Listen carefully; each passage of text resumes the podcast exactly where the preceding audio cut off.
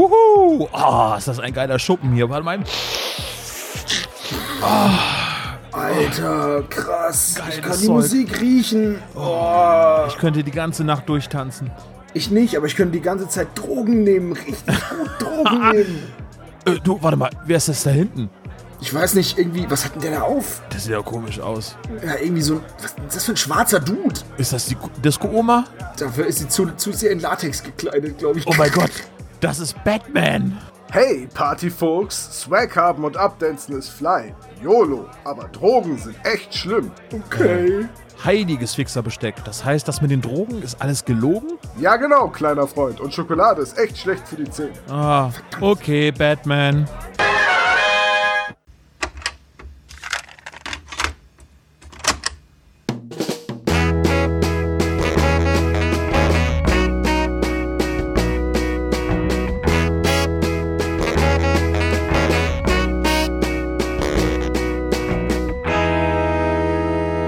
Der spezial gelagerte Sonderpodcast. Drei Jungs analysieren jeden Fall. Hallo und herzlich willkommen zum spezial gelagerten Sonderpodcast. Hallo Kollegen, ich begrüße Sebastian Servus. und der Tom ist auch da. Hallöchen. Äh, wartet mal eben ganz kurz. Äh, unser Anrufbeantworter blinkt. Warte mal, ich höre die mal eben ab. Elf Nachrichten? Okay, Moment. Ich schalte den Verstärker ein. Dankeschön. Wegbleiben!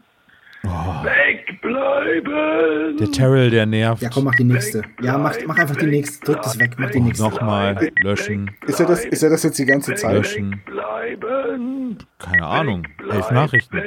Wegbleiben! Oh, Gott. Löschen. Ich hab dir gleich gesagt, wir sollten die Nummer nicht ins Internet Oh, warte mal, hier ist was Hallo, anderes. ist das Ding an? Oh, okay. Hier spricht Dr. Knick Knobel vom Institut für Datenanalyse und Statistik Rocky Beach. Mir ist zu hören gekommen, dass die drei Podcaster immer wieder durch gefährliches Halbwissen negativ auffallen. Um dies zu unterbinden, wird nun regelmäßig am Ende ein Quiz stattfinden, das das Wissen der drei Podcaster prüft. Also bereiten Sie sich gut vor, denn wer will sich schon blamieren und wir sehen uns am Ende. Klingt fast so, als hätten wir einen neuen Erzfeind. Ach, stell dich nicht so an, Sebo. Wahrscheinlich hat er sich nur verwählt. Ja, das ist nur irgendein Verrückter mit so einem Rätselheft. Ja, meint ihr echt? Ja, pf, natürlich. Von dem hören wir nie wieder was. So gut. Dann, dann bin ich ja beruhigt. Rätsel würde mir jetzt ganz gut gefallen. Weil in der Folge, die wir jetzt besprechen, gibt es das ja nicht, oder? Ah, ich will nicht so viel vorwegnehmen. Freunde, lasst uns erstmal wieder zum Tagesgeschäft zurückkommen. Also, wir podcasten heute und zwar reden wir über die Folge 106. Sebastian, wie heißt die Folge? Der Mann ohne Kopf. Ich fand die Überleitung sehr Sleepy schön, Hollow, ja. ne? Sleepy Hollow. Ja. Ach ja, aber erst einmal äh, die Frage, die alle Hörer sicherlich schon brennend erwartet haben. Was habt ihr denn so gehört? Sebastian. Ja, da hast du mich jetzt auf den falschen Fuß erwischt. Tatsächlich habe ich ähm, nicht viel, also ich habe viel gehört, aber es waren halt alles drei Fragezeichen-Folgen. Und zwar habe ich mir das Buch, was wir jetzt ja im Interview besprochen haben, die Welt der drei Fragezeichen zum Anlass genommen, um einfach nochmal von der ersten Folge nach oben zu hören sozusagen. Ich bin jetzt beim Ameisenmensch und ich höre die halt über Spotify, weil da kann ich sie immer schön mitnehmen und bei allem möglichen, wenn ich meinem Hobby nachgehe, beim Aufräumen, auf dem Weg zur Arbeit. Aufräumen ist dein Hobby, ne? Nee, aber wenn ich meinem Hobby nachgehe, Komma, beim Aufräumen, Das, Komma. das ist so wie Sportschießen, Freunde treffen. genau, genau. Nein, wenn ich meinem Hobby nachgehe, dem Tabletop und habe jetzt ähm, in der letzten Zeit ziemlich viel gebastelt, eine Kirche und einen dazu passenden Friedhof und dabei liefen halt die ganze Zeit die drei Fragezeichen. Passend es war- Folge eins. Genau, es war wie früher im Endeffekt, außer dass ich halt früher mit Lego gespielt habe und jetzt spiele ich halt mit Polystyrol. Ähm, Playmobil also. Nein, ich, aber ich baue, im Endeffekt baue ich kleine Puppenhäuschen, ja, ist tatsächlich Aber so. den Ameisenmensch Ähm, hast du gehört, ne? ja. Also, das ist ja auch mit äh, Marianne Kielau, über die sprechen wir ja nachher ja noch, ne? Ja, aber Junge, Junge, der Ameisenmensch ist schon, ist schon echt anstrengend zu hören. Von der, von der Lautstärken, also das ist keine Einschlaffolge, da gebe ich dir völlig recht, weil die ganze Zeit geschrieben ja, wird, ne? ja, ja, vor allem, genau, und vor allem ist auch dieses, dieses Geleierte und dieses, äh, ähm, die, die Sprecherin ist super, ja, aber dieses, äh, dieses Gejammer und Geheule und Übertriebene, das ist, das ist, sowas regt mich halt auf, also, das ist halt einfach sowas, sie macht es so gut, dass es mich tatsächlich aufregt. Dass ich mir denke, jetzt stell dich halt nicht so an. Es sind, es sind Spinnen, jetzt, mein Gott, Äh, ey. Ameisen sind es. Ja, aber diese Vogelscheuche hat das dir immer Spinnen und Staub und es ist widerlich. Und ich mir denke, ey, bist du schon mal aus dem Haus gegangen oder so? Die ganze Welt ist voller Dreck und Staub und Dreck ist ja nur Materie am unrichtigen Ort. Ja, also, es ehrt weißt dich du? ja auf jeden Fall, dass du bei den drei Fragezeichen geblieben bist. Tom, du auch, oder? Nee, tatsächlich nicht. Ähm, ich habe auch nicht so viel Zeit gehabt, in letzter Zeit viel Hörspiel zu hören. Etwas, was ich 2018 unbedingt ändern will. Äh, ich habe TKKG gehört. Jawohl, und? Naja, wir hatten ja diese Diskussion dass, äh, und auch in den Kommentaren, dass Olaf öfters mal TKKG benutzt, um Sebastian so ein bisschen zu foppen. Und zu, zu foppen. Was für ein ja, ich wollte ihn Wort. unbedingt mal wieder ausgraben. Das Wortmuseum Ähm, lebt wieder auf, ja. Richtig, das war heute auf meinem Kalendertürchen. Ähm, nee, und dann habe ich einfach gesagt, ja gut, jetzt höre ich auch mal in TKKG rein. Das letzte Mal, was ich TKKG gehört habe, ist pff, 10, 15 Jahre her, vielleicht auch noch länger. Äh, und ja, also erstmal schön, dass es die Serie noch gibt, aber so warm werden tue ich damit jetzt im Erwachsenenalter nicht mehr. Also ich glaube, ich finde tatsächlich, dass es leichter ist, den Zugang zu den drei Fragezeichen jetzt noch zu finden, als den Zugang zu TKKG. Darf ich kurz fragen, welche Folge du gehört hast? Ah, ich habe ich hab mir die Nummer nicht gemerkt. Ich äh, irgendeine ganz alte und eine relativ neue, weil ich nämlich vor allem auf die Sprecher und die Entwicklung der Sprecher achten wollte. Mhm. Und dann habe ich gleichzeitig, es gibt zu TKKG ein unglaublich gutes Wiki, also auch ein sehr ausführliches und sehr gepflegtes Wiki. Und da steht halt bei den Charakteren drin, dass sie alle immer noch 13 Jahre alt sind, weil TKKG ja äh, auch nicht voranschreitet in der Handlung. Und ich muss sagen, dass ich Sascha Dräger und auch äh, Manu Lubowski einfach den 13-Jährigen nicht mehr abkaufe.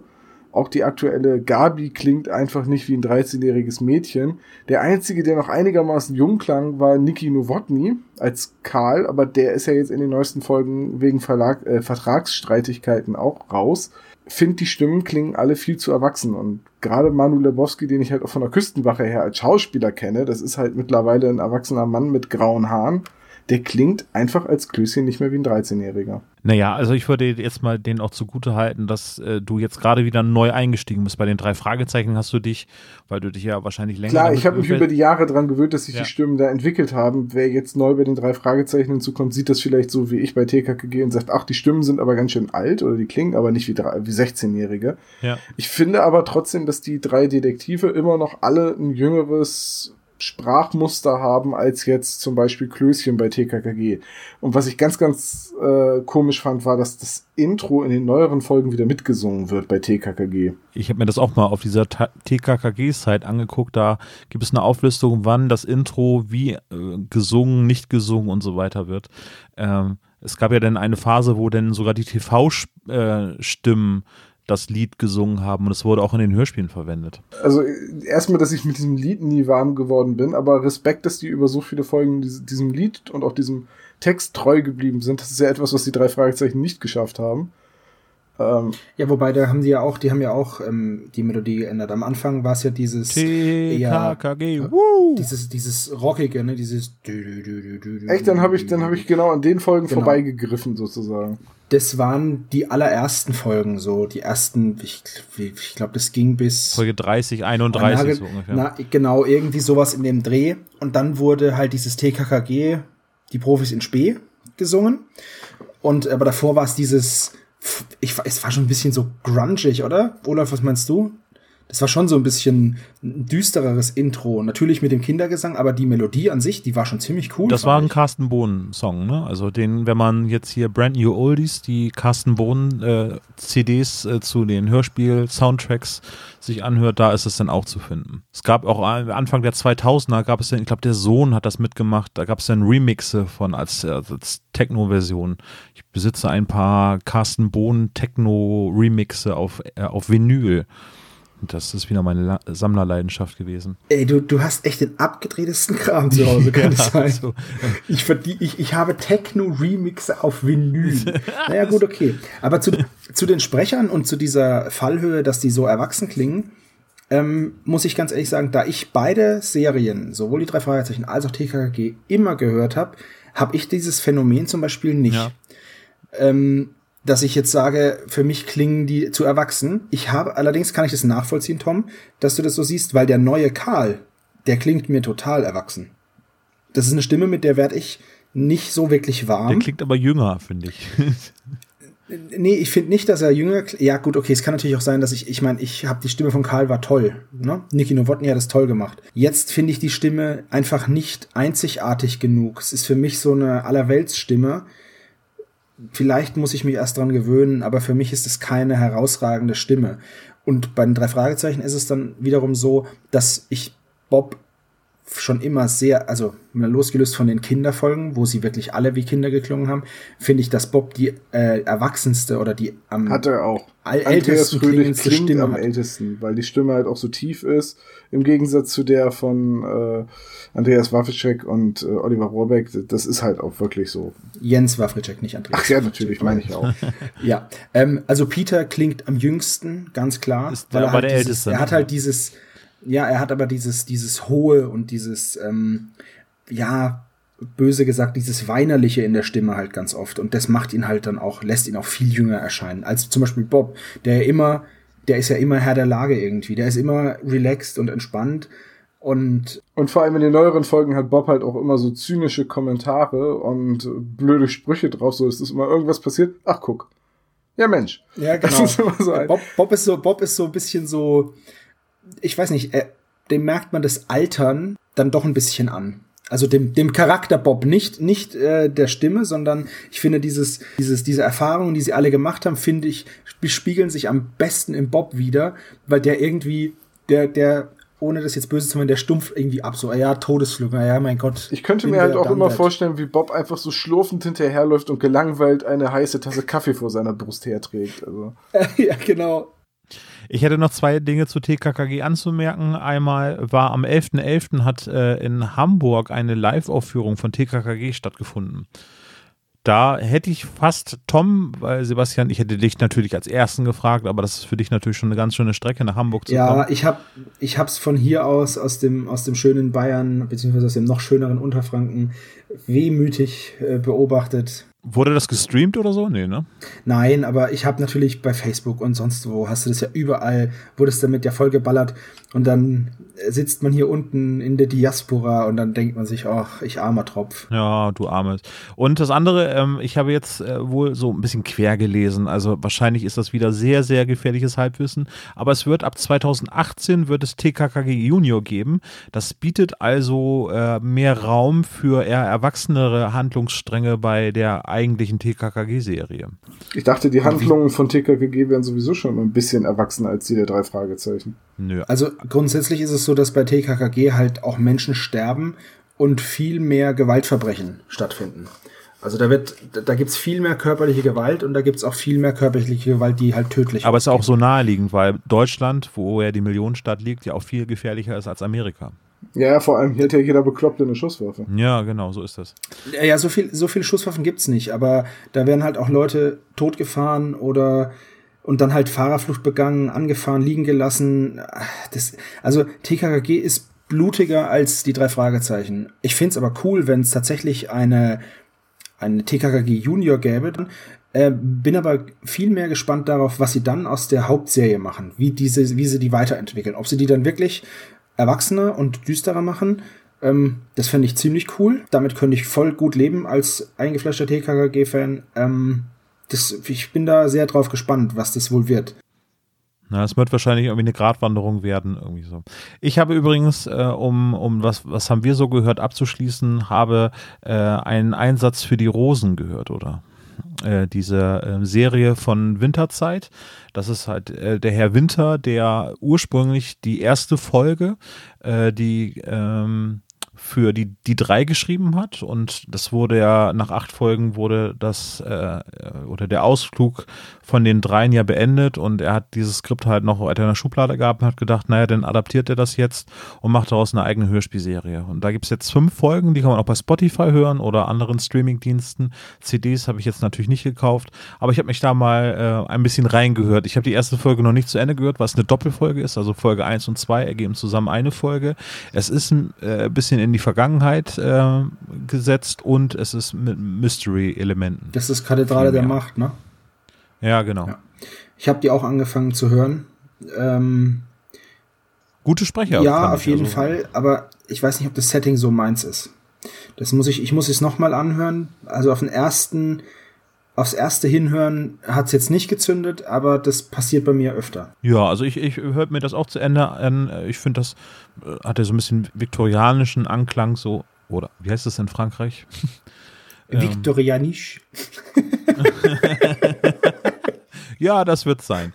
äh, ne, äh, fand ich auf jeden Fall ganz nett. Die Sprecher sind alle sehr toll. Ähm, ich fühlte mich so ein bisschen an John Sinclair Ensemble erinnert, so von den Erwachsenensprechern. Die Jugendlichen äh, oder die Protagonisten sind auch ganz toll eingesprochen bisher. Ja, äh, kann man ganz gut anhören. Aber es äh, sollte eigentlich acht Folgen geben der ersten Staffel. Und da gab es irgendwie wohl Labelwechsel und so weiter und so fort. Ich war äh, nicht ganz gewillt, das jetzt alles mir noch mal eben reinzuziehen.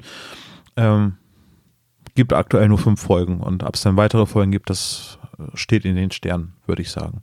Naja, aber ich werde vielleicht später nochmal darüber berichten, falls es irgendwann eine neue Folge gibt. Du willst das abschließen, dabei habe ich nur eine von zwei Dingen aufgezählt, die ich Ja, gehört hau habe. Oh, Entschuldigung, Tom. Ich bin wirklich so, das ist immer das Gleiche mit euch. Ist auch nur wieder so eine kleine Musikempfehlung, weil beim letzten Mal Leute gesagt haben, danke für die Musiktipps. Äh, ich habe eine neue Band für mich entdeckt, die heißt Killer Be Killed. Ist eine Metal-Super-Band, könnte man sagen, weil sie besteht aus Troy Sanders von Mastodon und Max Cavalera von Soulfly oder Sepultura und Greg Pucciato von Dillinger Escape Plan. Metalcore, Groove Metal, sehr geil. Okay. Cool. Ich bin der Einzige, so, also wobei selber du hörst auch Ja. Metal, ne? Da, diese Diskussion hatten wir beim letzten Mal auch schon. Wir, wir müssen mit Olaf mal auf Und äh, ich habe auch eine neue Band äh, gefunden und das sind die Bourbon Boys. Ähm, ich hatte ja letztes Mal Steven Seagal ähm, genannt und äh, darüber, da gibt's ja bei Spotify immer dieses Radio, dieses Genre-Radio und da habe ich eben Steven Seagals Radio angemacht und da wurden mir dann die Bourbon Boys vorgeschlagen und da habe ich das Lied 4x4 gehört, also geht's um ein, um ein Vierradantriebfahrzeug. Ich habe das gehört, als ich im Stau stand. Ähm, das hat den Freiheitsdrang ein bisschen eingeschränkt, aber trotzdem war es ein ziemlich cooles Lied. Also das ist so ein Dixie Whisky trinkender Ami Blues Rock Kram, Country Kram. Also ich fand's ziemlich lustig, ziemlich cool. Bourbon Boys heißen die. Okay, wir packen die Links in die Shownotes. Ja. Oh, warte, dann, dann möchte ich auch noch was empfehlen. Oh, wenn, wenn, wenn, wenn Servo schon wieder so anfängt, äh, ich habe einen YouTube-Kanal entdeckt, der heißt Postmodern Jukebox, kennt wahrscheinlich jeder außer mir. Die nehmen Rock und moderne Popmusikstücke und kleiden die in das Gewand der 40er Jahre Big Bands. Äh, und machen 20er, Swing-Versionen. 30er Jahre so. Ja, 20er, 30er und auch teilweise so Swing, also auch 40er. Ähm, und da gibt's dann Robin Adele Anderson, die hat ganz viel für die Postmodern Jukebox schon aufgenommen, die hat ihren eigenen Kanal und die hat eine sehr coole Version von äh, Smells Like Teen Spirit aufgenommen. Das kannte ich tatsächlich jetzt Ja. noch nicht. Dann werde ich mir das nämlich auch mal ja, reinziehen. äh, Li- Link ist dann in den Show. Cool, das schaue ich mir dann direkt mal an. Ja, vielen Dank für eure Empfehlung. Dann lass uns doch jetzt mal zur eigentlichen Folge gehen. Ach, findest du nach 20 Minuten? Ja, Ich finde das immer ein hat mal bisschen früh. gesagt, irgendwie wir sollten nicht so lange um den heißen Brei reden. Okay, aber da das, glaub, nur, das da, das, da das nur irgendjemand war, ist es egal. Also, der Mann ohne Kopf. Äh, Sebastian, möchtest du uns den Klappentext vorlesen? Selbstverständlich, wenn ich ihn finde. DJ Devil, von der Presse auch reißerisch Satans-DJ genannt, scheint wahrlich über teuflische Fähigkeiten zu verfügen. Der geheimnisvolle DJ ohne Kopf entlockt am Wochenende seinem Mischpult die unheimlichsten Beats, die die tanzenden Besucher in rasende Euphorie versetzt.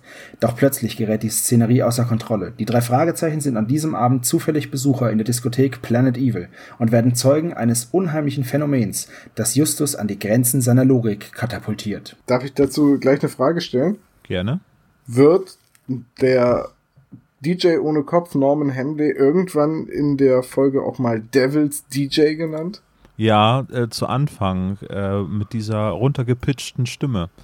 Da, Ah, okay. please welcome. In der Disco irgendwie. selbst. Ja, Ja. aber er wird sonst Okay, wird gut. wirklich, also da, die, da wird bei diesem, jetzt ist mir nämlich auch aufgefallen, und zwar finde ich, dass äh, haufenweise Satan und DJ Devil und ha Hauptsache, dass es böse klingt, Planet Evil und ich, ich fand es ein bisschen zu viel. Also da konnten sie sich nicht entscheiden, ob sie ihn DJ Devil, Satans DJ oder wie auch immer nennen oder Mann ohne Kopf oder Norman Hanley, Hamley, das Sagen wir mal, subtil ist ja, anders. genau. Es war ein bisschen, es war ein bisschen zu Dolph Lundgren. Okay. Das habe ich jetzt Naja, nicht verstanden. also Dolph Nee. Lundgren ist jetzt auch nicht subtil, ne? Also das ist auch einfach immer nur auf die so. Fresse. Achso, das ist, du meinst so eine Art Steven Seagal unter den Ja, genau. Das ist so ein bisschen so ein, ähm, weiß ich nicht, so ein, so ein Arnold Schwarzenegger-Film.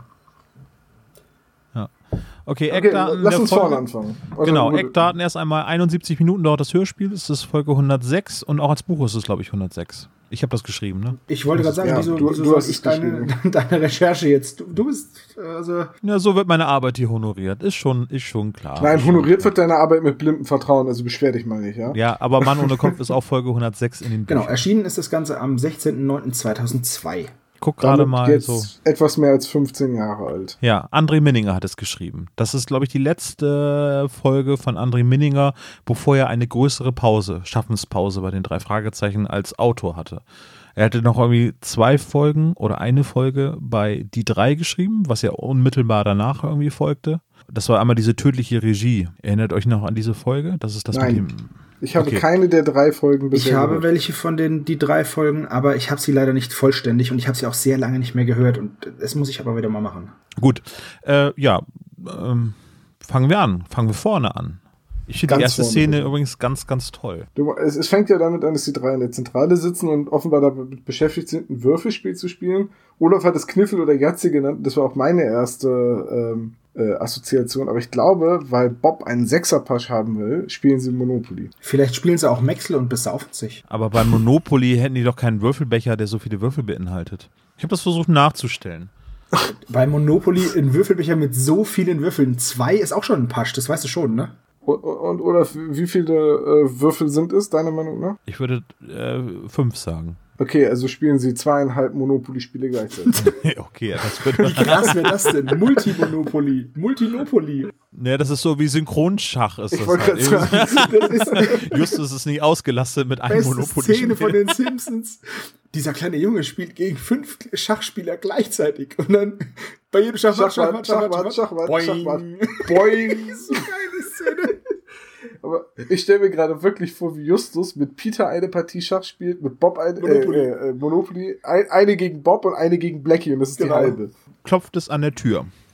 Aber welche Tür? Also wir haben ja bei unserer äh, tollen Interviewfolge gelernt, dass die ganze Zentrale nur mit Geheimgängen zugänglich ist, weil die eigentliche Tür ist zugestellt.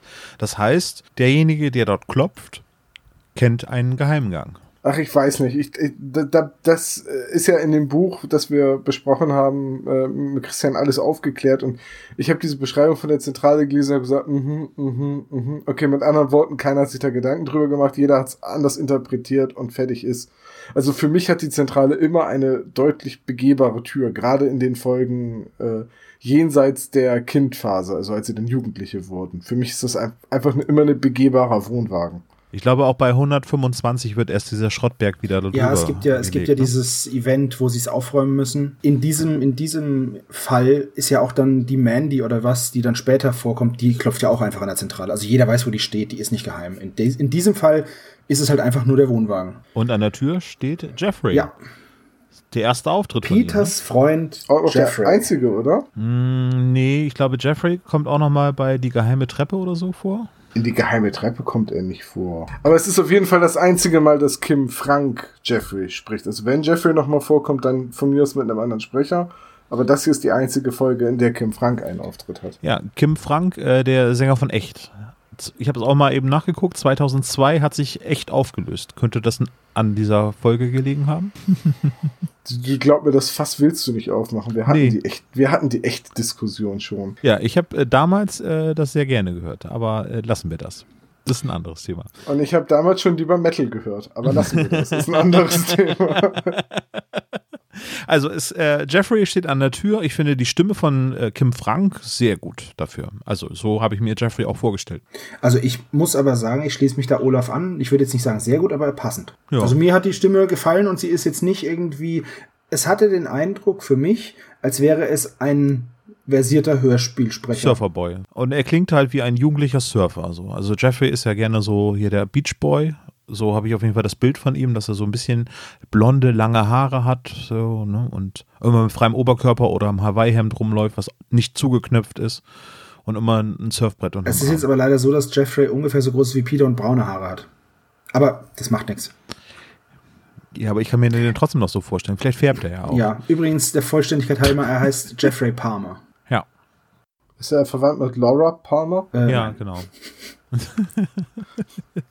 Ich weiß doch gar nicht, welche Laura Palmer ich meine. Ja, aber mit der, die du meinst, ist er nicht verwandt. Aber die haben da verdammt guten Kaffee.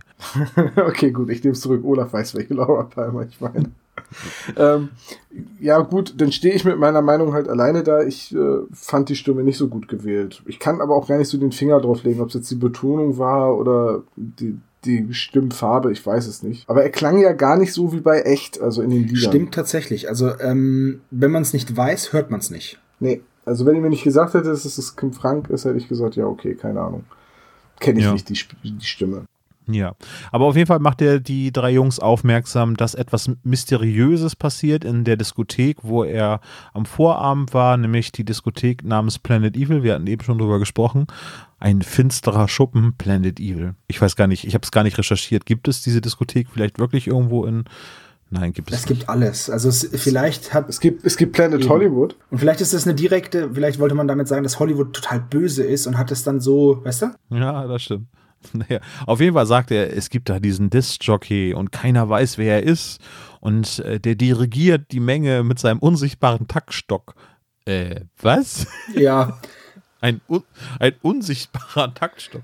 Das könnte eventuell Wonder Woman mit seinem, ihrem unsichtbaren Jet eventuell finden. Ja, da weiß ich jetzt nicht, wo du dich da dran aufhängst. Unsichtbarer Taktstock ist so, der kann ja so Handbewegungen machen, als hätte er den in der Hand. Ja, aber es wird ja auch gesagt, dass er unglaublich cool die, die, die LPs scratcht. Und da möchte ich gleich mal, Wisst ihr, was ich viel lustiger fände, wenn dieser DJ ohne Kopf sich ständig an irgendwas stoßen wär super würde lustig. Und über die falsche Schallplatte auflegt. Und, und, seine, und statt zum unsichtbaren Taktstock tastet er die ganze Zeit in der Gegend rum, weil er irgendwelche Knöpfe und Hebel sucht. Das Oh, oh, äh, mein Fehler. aber ich möchte gleich mal was dazu, Ja, ich möchte gleich point. was dazu sagen zu diesem, es wird ja in dieser Folge, ist ja unglaublich viel coole Jugendsprache. Ich finde die, äh, die war doch noch nie cool. YOLO. Ja, nee, also so spricht aber auch keiner. Swag. Batman spricht so. Ja. Yo- YOLO Swaggins and the Fellowship of the Bling. Schon klar. Aber Terence Chill und Robinson Husel. oh Gott. Haben, haben wir damit jetzt auch schon die äh, alter Egos für unsere 1 bis 6 dann bin ich aber Dildo Charaktere? Okay, dann bin ich Terence Chill. Tja, bleibt für dich noch Huso. Ist egal, komm, machen wir weiter. Also Ähm, mein Charakter sollte eigentlich Rainer Tequila heißen. Wie? Auch nicht schlecht. Wenn So- wir noch eine Frau haben dann können wir noch. Clara Korn können wir auch noch mit dazu nehmen. Das waren übrigens mal meine Fantasienamen, wenn ich mal irgendwann als Mallorca-Sänger irgendwie durchstarten sollte, wäre mein Name Rainer Tequila gewesen. Rainer Tiki. Ja, das passt auch total zu, zum Ballermann. Ja. Ja. Oder eben in Planet Evil. Es gibt, bei Planet Evil muss ich irgendwie immer an diese Diskothek aus Hitman Blood Money denken, äh, wo alles so auf Hölle getrimmt ist. Ja, oder bei Blade, Blade, genau, diese. Disco, ne? Das könnte auch sein, wo das, ähm, Oh, Äh, Blade, den habe ich lange nicht mehr gesehen. Das ist bestimmt 17 Jahre her. Oder so. ich weiß gar nicht, ob der so gut gealtert ist, aber ah, ich glaube, Nein, garantiert nicht. Den, ja, Ich habe, als ich den damals gesehen habe, fand ich damals schon die äh, CGI furchtbar. von dem Blut, ne? Ja, das war furchtbar. Aber, ja, und aber auch diese Flügel, die dann später auftauchten. Da gibt's ja auch noch so geflügelte Viecher. Ja, ey, komm, es war Wesley Ja, Snipes. aber Film. trotzdem, es gibt auch coole. Nenn mir mal bitte einen Film, in dem Wesley Snipes wirklich ein guter Schauspieler gewesen Demolition sein soll. ich wusste, dass Vielen du das Dank, sagen wirst. vielen Dank für das Gespräch. Der Ja. Demolition Man ist sehr lustig, aber auch da ist er kein guter Nein. Schauspieler. Liebe Hörer, bewerbt euch jetzt bitte als Alter. neuer Podcaster Genau, Nummer wir- zwei. Alter, nur weil ich, weil ich habe eine andere Meinung als ihr und werde sofort gedisst. Wo sind wir denn hier? In welcher Bananenrepublik? So, also Jeffrey sagt jetzt hier, Leute, das müsst ihr euch angucken.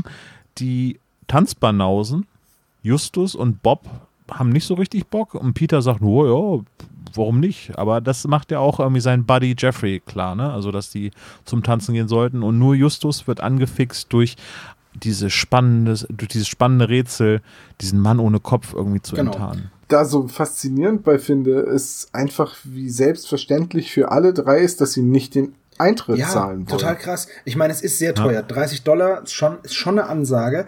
Aber für sie ist es Ja, ist für Jugendliche für eine Menge ist es aber Geld. vollkommen in Ordnung.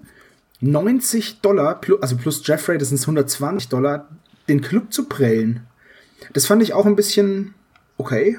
Naja, aber das ist auch so eine typische jugendliche Geschichte, dass immer jemand durch den Hintereingang reingelassen wird oder irgendwas. Äh, aber warum, also äh, ganz kurz, warum, das ist wieder die gleiche Sache wie mit dem Funkgerät beim Todesflug. Warum wird's denn erwähnt, dass es so teuer ist?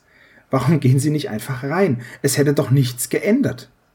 Es hätte nichts, warum müssen die in diesen Club einbrechen? Das ändert doch nichts an der Story. Wenn sie normal reingegangen wären, wäre alles genauso passiert wie vorher. Äh, wie wieder nach. Ja, ja, Ja, aber, aber dann hättest du nicht die, die Szene gehabt mit der Damentoilette und mit der Kakerlake und du hättest eh die von der Mike ausladen müssen und ist auch alles gut, dass sie das rein, also dass sie das reingenommen haben, stört mich gar nicht so, aber mit welcher Selbstverständlichkeit, also ich, ich kann das ja immer nachvollziehen bei den drei Fragezeichen, wenn die drei so äh, sich übers Gesetz hinweg sitzen, wenn Gefahr im Verzug ist oder wenn sie irgendwie am Beweismittel rankommen wollen, aber hier haben sie ja noch nicht mal einen richtigen Fall, sondern nur einen DJ, der es irgendwie schafft, die Leute zu begeistern, obwohl er keine Rübe hat.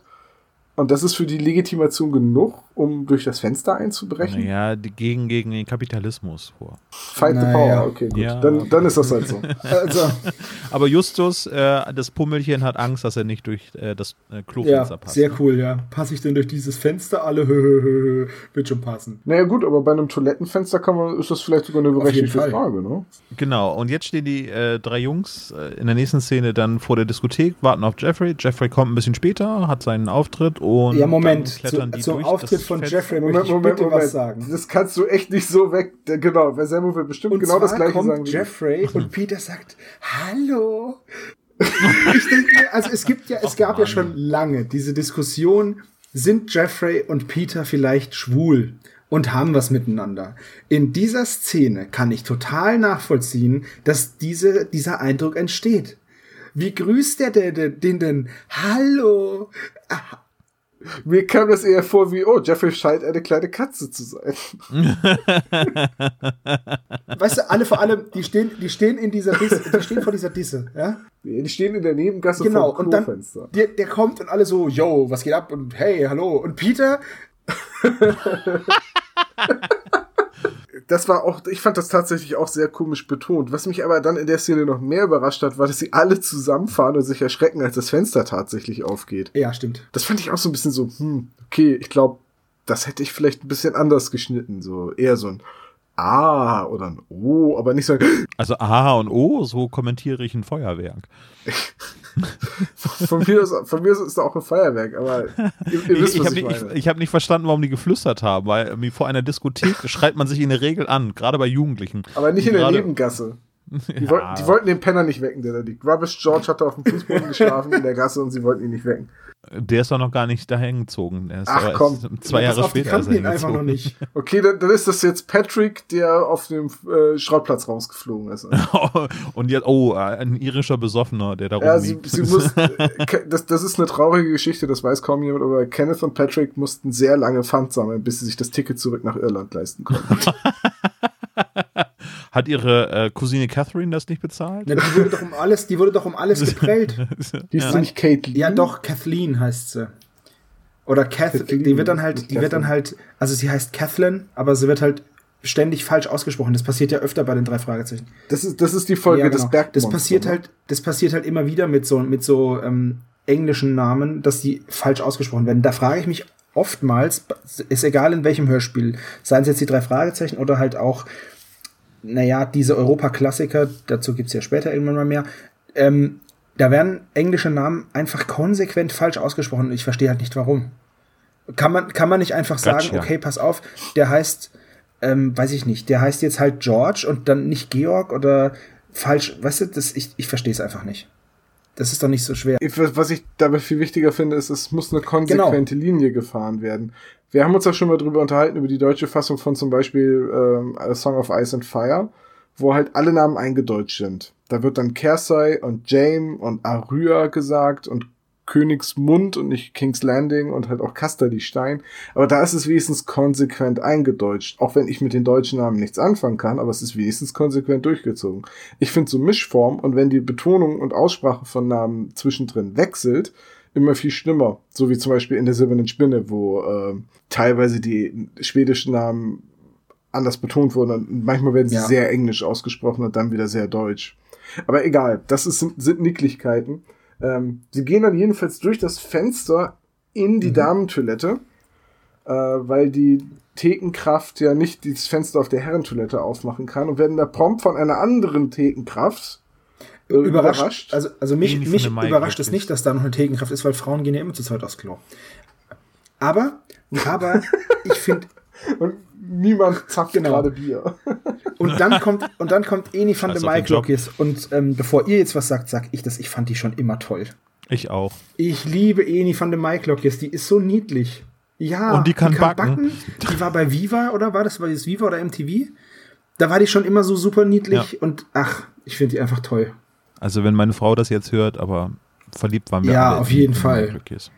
Aber sie war so weit weg und sie war mit Kim Frank zusammen. Ja, vielleicht ist sie deswegen auch in das Hörspiel gekommen. Ich wollte gerade sagen, war das zu der Zeit? War Ja, das in genau. dem? Ja, Ach. Mensch, ja, dann, war, dann sind sie ja wahrscheinlich wirklich zusammen Wie zum cool. Studio gekommen. Ja. Dann so, hey Eni, hast du Bock auch eine Rolle zu übernehmen? Ach ja, warum nicht? Ich bin gerade mit den Plätzchen fertig geworden. Die, die macht ja auch jetzt Honey und Nanny. Ja. Ach, ich finde sie toll. Am 1. August 1974 geboren, schlappe zehn Jahre älter als ich, würde mich aber nicht stören. Wie stehst du denn zu Amy Oh, Scream? ja, die ist schlappe 50 Jahre älter als ich. Und schlappe. Da will, ich finde das so schön, dass die, hey, dass Eni auch sagt, Kakerlaken würden einen Atomkrieg überleben. Ist das so eine Anspielung auf, ich meine, die drei sind ja jetzt noch nicht so lange aus Makatao Könnte zurück. vielleicht sein. Folge 106, es kann ja noch nicht so lange her sein, dass sie im nationalen Fernsehen auf einer Pressekonferenz waren. Meinst du, dass das irgendwie auf Was der ich Agenda steht? Zusammenhang Nee. echt gut finde, ist halt, dass sie einen Atomkrieg überleben und überall sind, ne? Dann aber mit heißem Wasser abgeduscht werden. Ich weiß auch, ich weiß ehrlich gesagt nicht, äh, ob das gegen Kakerlaken hilft. Also es hilft, hilft ja gegen manche Insekten, weil du damit das Eiweiß in ihrem Körper zum Stocken bringst. Also Maden kannst du so abtöten und Silberfischchen.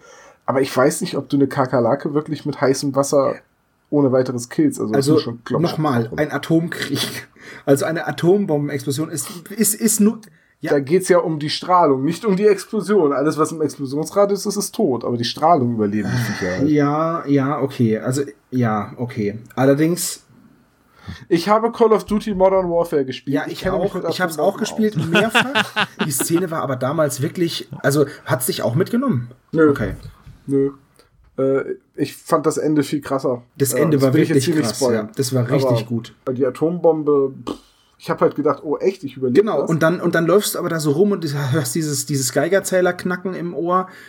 Also Call of Duty Modern Warfare, der Story-Modus, der Singleplayer in diesem Spiel ist echt Gold. Wer es noch nicht gespielt Also hat, die Alten unter euch, die können das wer es noch nicht gespielt spielen. hat, sollte es wirklich mal spielen. Das war, als das Spiel rum war, saß ich wirklich vorm Control, also vorm PC, hab das, hab das, den Abspann laufen lassen und hab mir gedacht, boah, Gab es da nicht diesen Epilog, der äh, in dem Flugzeug noch spielt? äh, Oder war das der das Prolog? ist der Prolog. Und das war aber, glaube ich, beim Zweier. das war der genau. Prolog von zwei. Das ist das mit dieser, Ah, mit der, okay. mit Air Force One, wo du in der, wo du in der Präsidentenmaschine ja, ja, genau. Air Force nee, One, ja. Aber Amy Scream, wir so, wollen nochmal ja, wieder zurück natürlich. zur Folge kommen. Amy Scream, wie schreit die denn da bitte? Die klingt wie Blackie ein bisschen. Nee, Die ist total übertrieben und total over the top und ich kann mir das nur so erklären, dass das halt Teil ihrer Rolle ist, weil, ähm, Spoiler, ähm, sie täuscht ihren Tod ja nur vor. So, aber was, was, die Musik und das Tanzen, das sind halt Geile so Dinge, Disse, die, oder? die funktionieren für mich einfach in Hörspielen nicht. Das ist, ich, ich möchte diese Disco-Szene immer, wenn ich die Folge höre, ich finde sie halt sehr, vorspielen. sehr fremdschämig.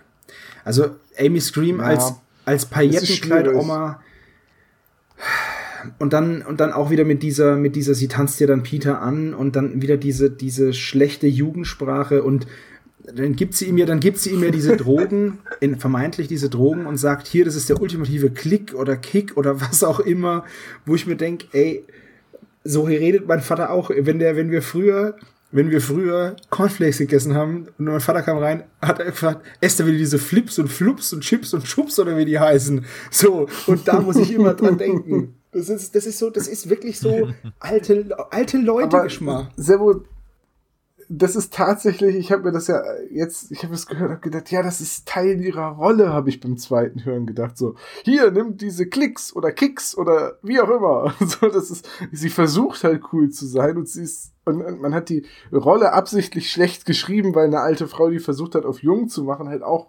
irgendwie, die imitiert das ja nur. Die ist ja, nicht jung geblieben. Ja, klar, die tut natürlich. ja das ist natürlich Ja. eine Rolle, aber wenn ich eine Rolle spiele, Und sie spielt die halt, und die wird halt absichtlich schlecht inszeniert, damit man als aufmerksamer Hörer, und ich gebe zu, beim ersten Hören dieser Folge war ich das nicht, äh, denkt, Moment, mit der Frau stimmt irgendwas nicht. Also, dass mit der Frau irgendwas nicht stimmt, das ist ja offensichtlich. Ähm, aber ihr wisst, was ich meine. Dass Ja, man ja. die halt vielleicht die, die Okay. Tarnung durchschaut. Im, Im Soundteppich ist mir übrigens das Lachen aufgefallen. Es gibt da dieses Frauenlachen, was mehrmals laut auftönt.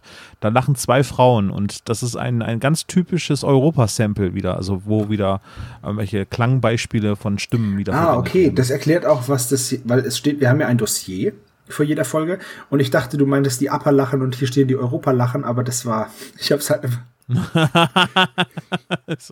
äh, ja, genau. Ich meinte die Übrigens, Upper-Lachen, als sie genau. da reingehen Ja. in die Diskothek und Bob dann sagt, ja, hier komm, ich gebe ich geb jedem was zu trinken aus, sagt Peter, Champagner.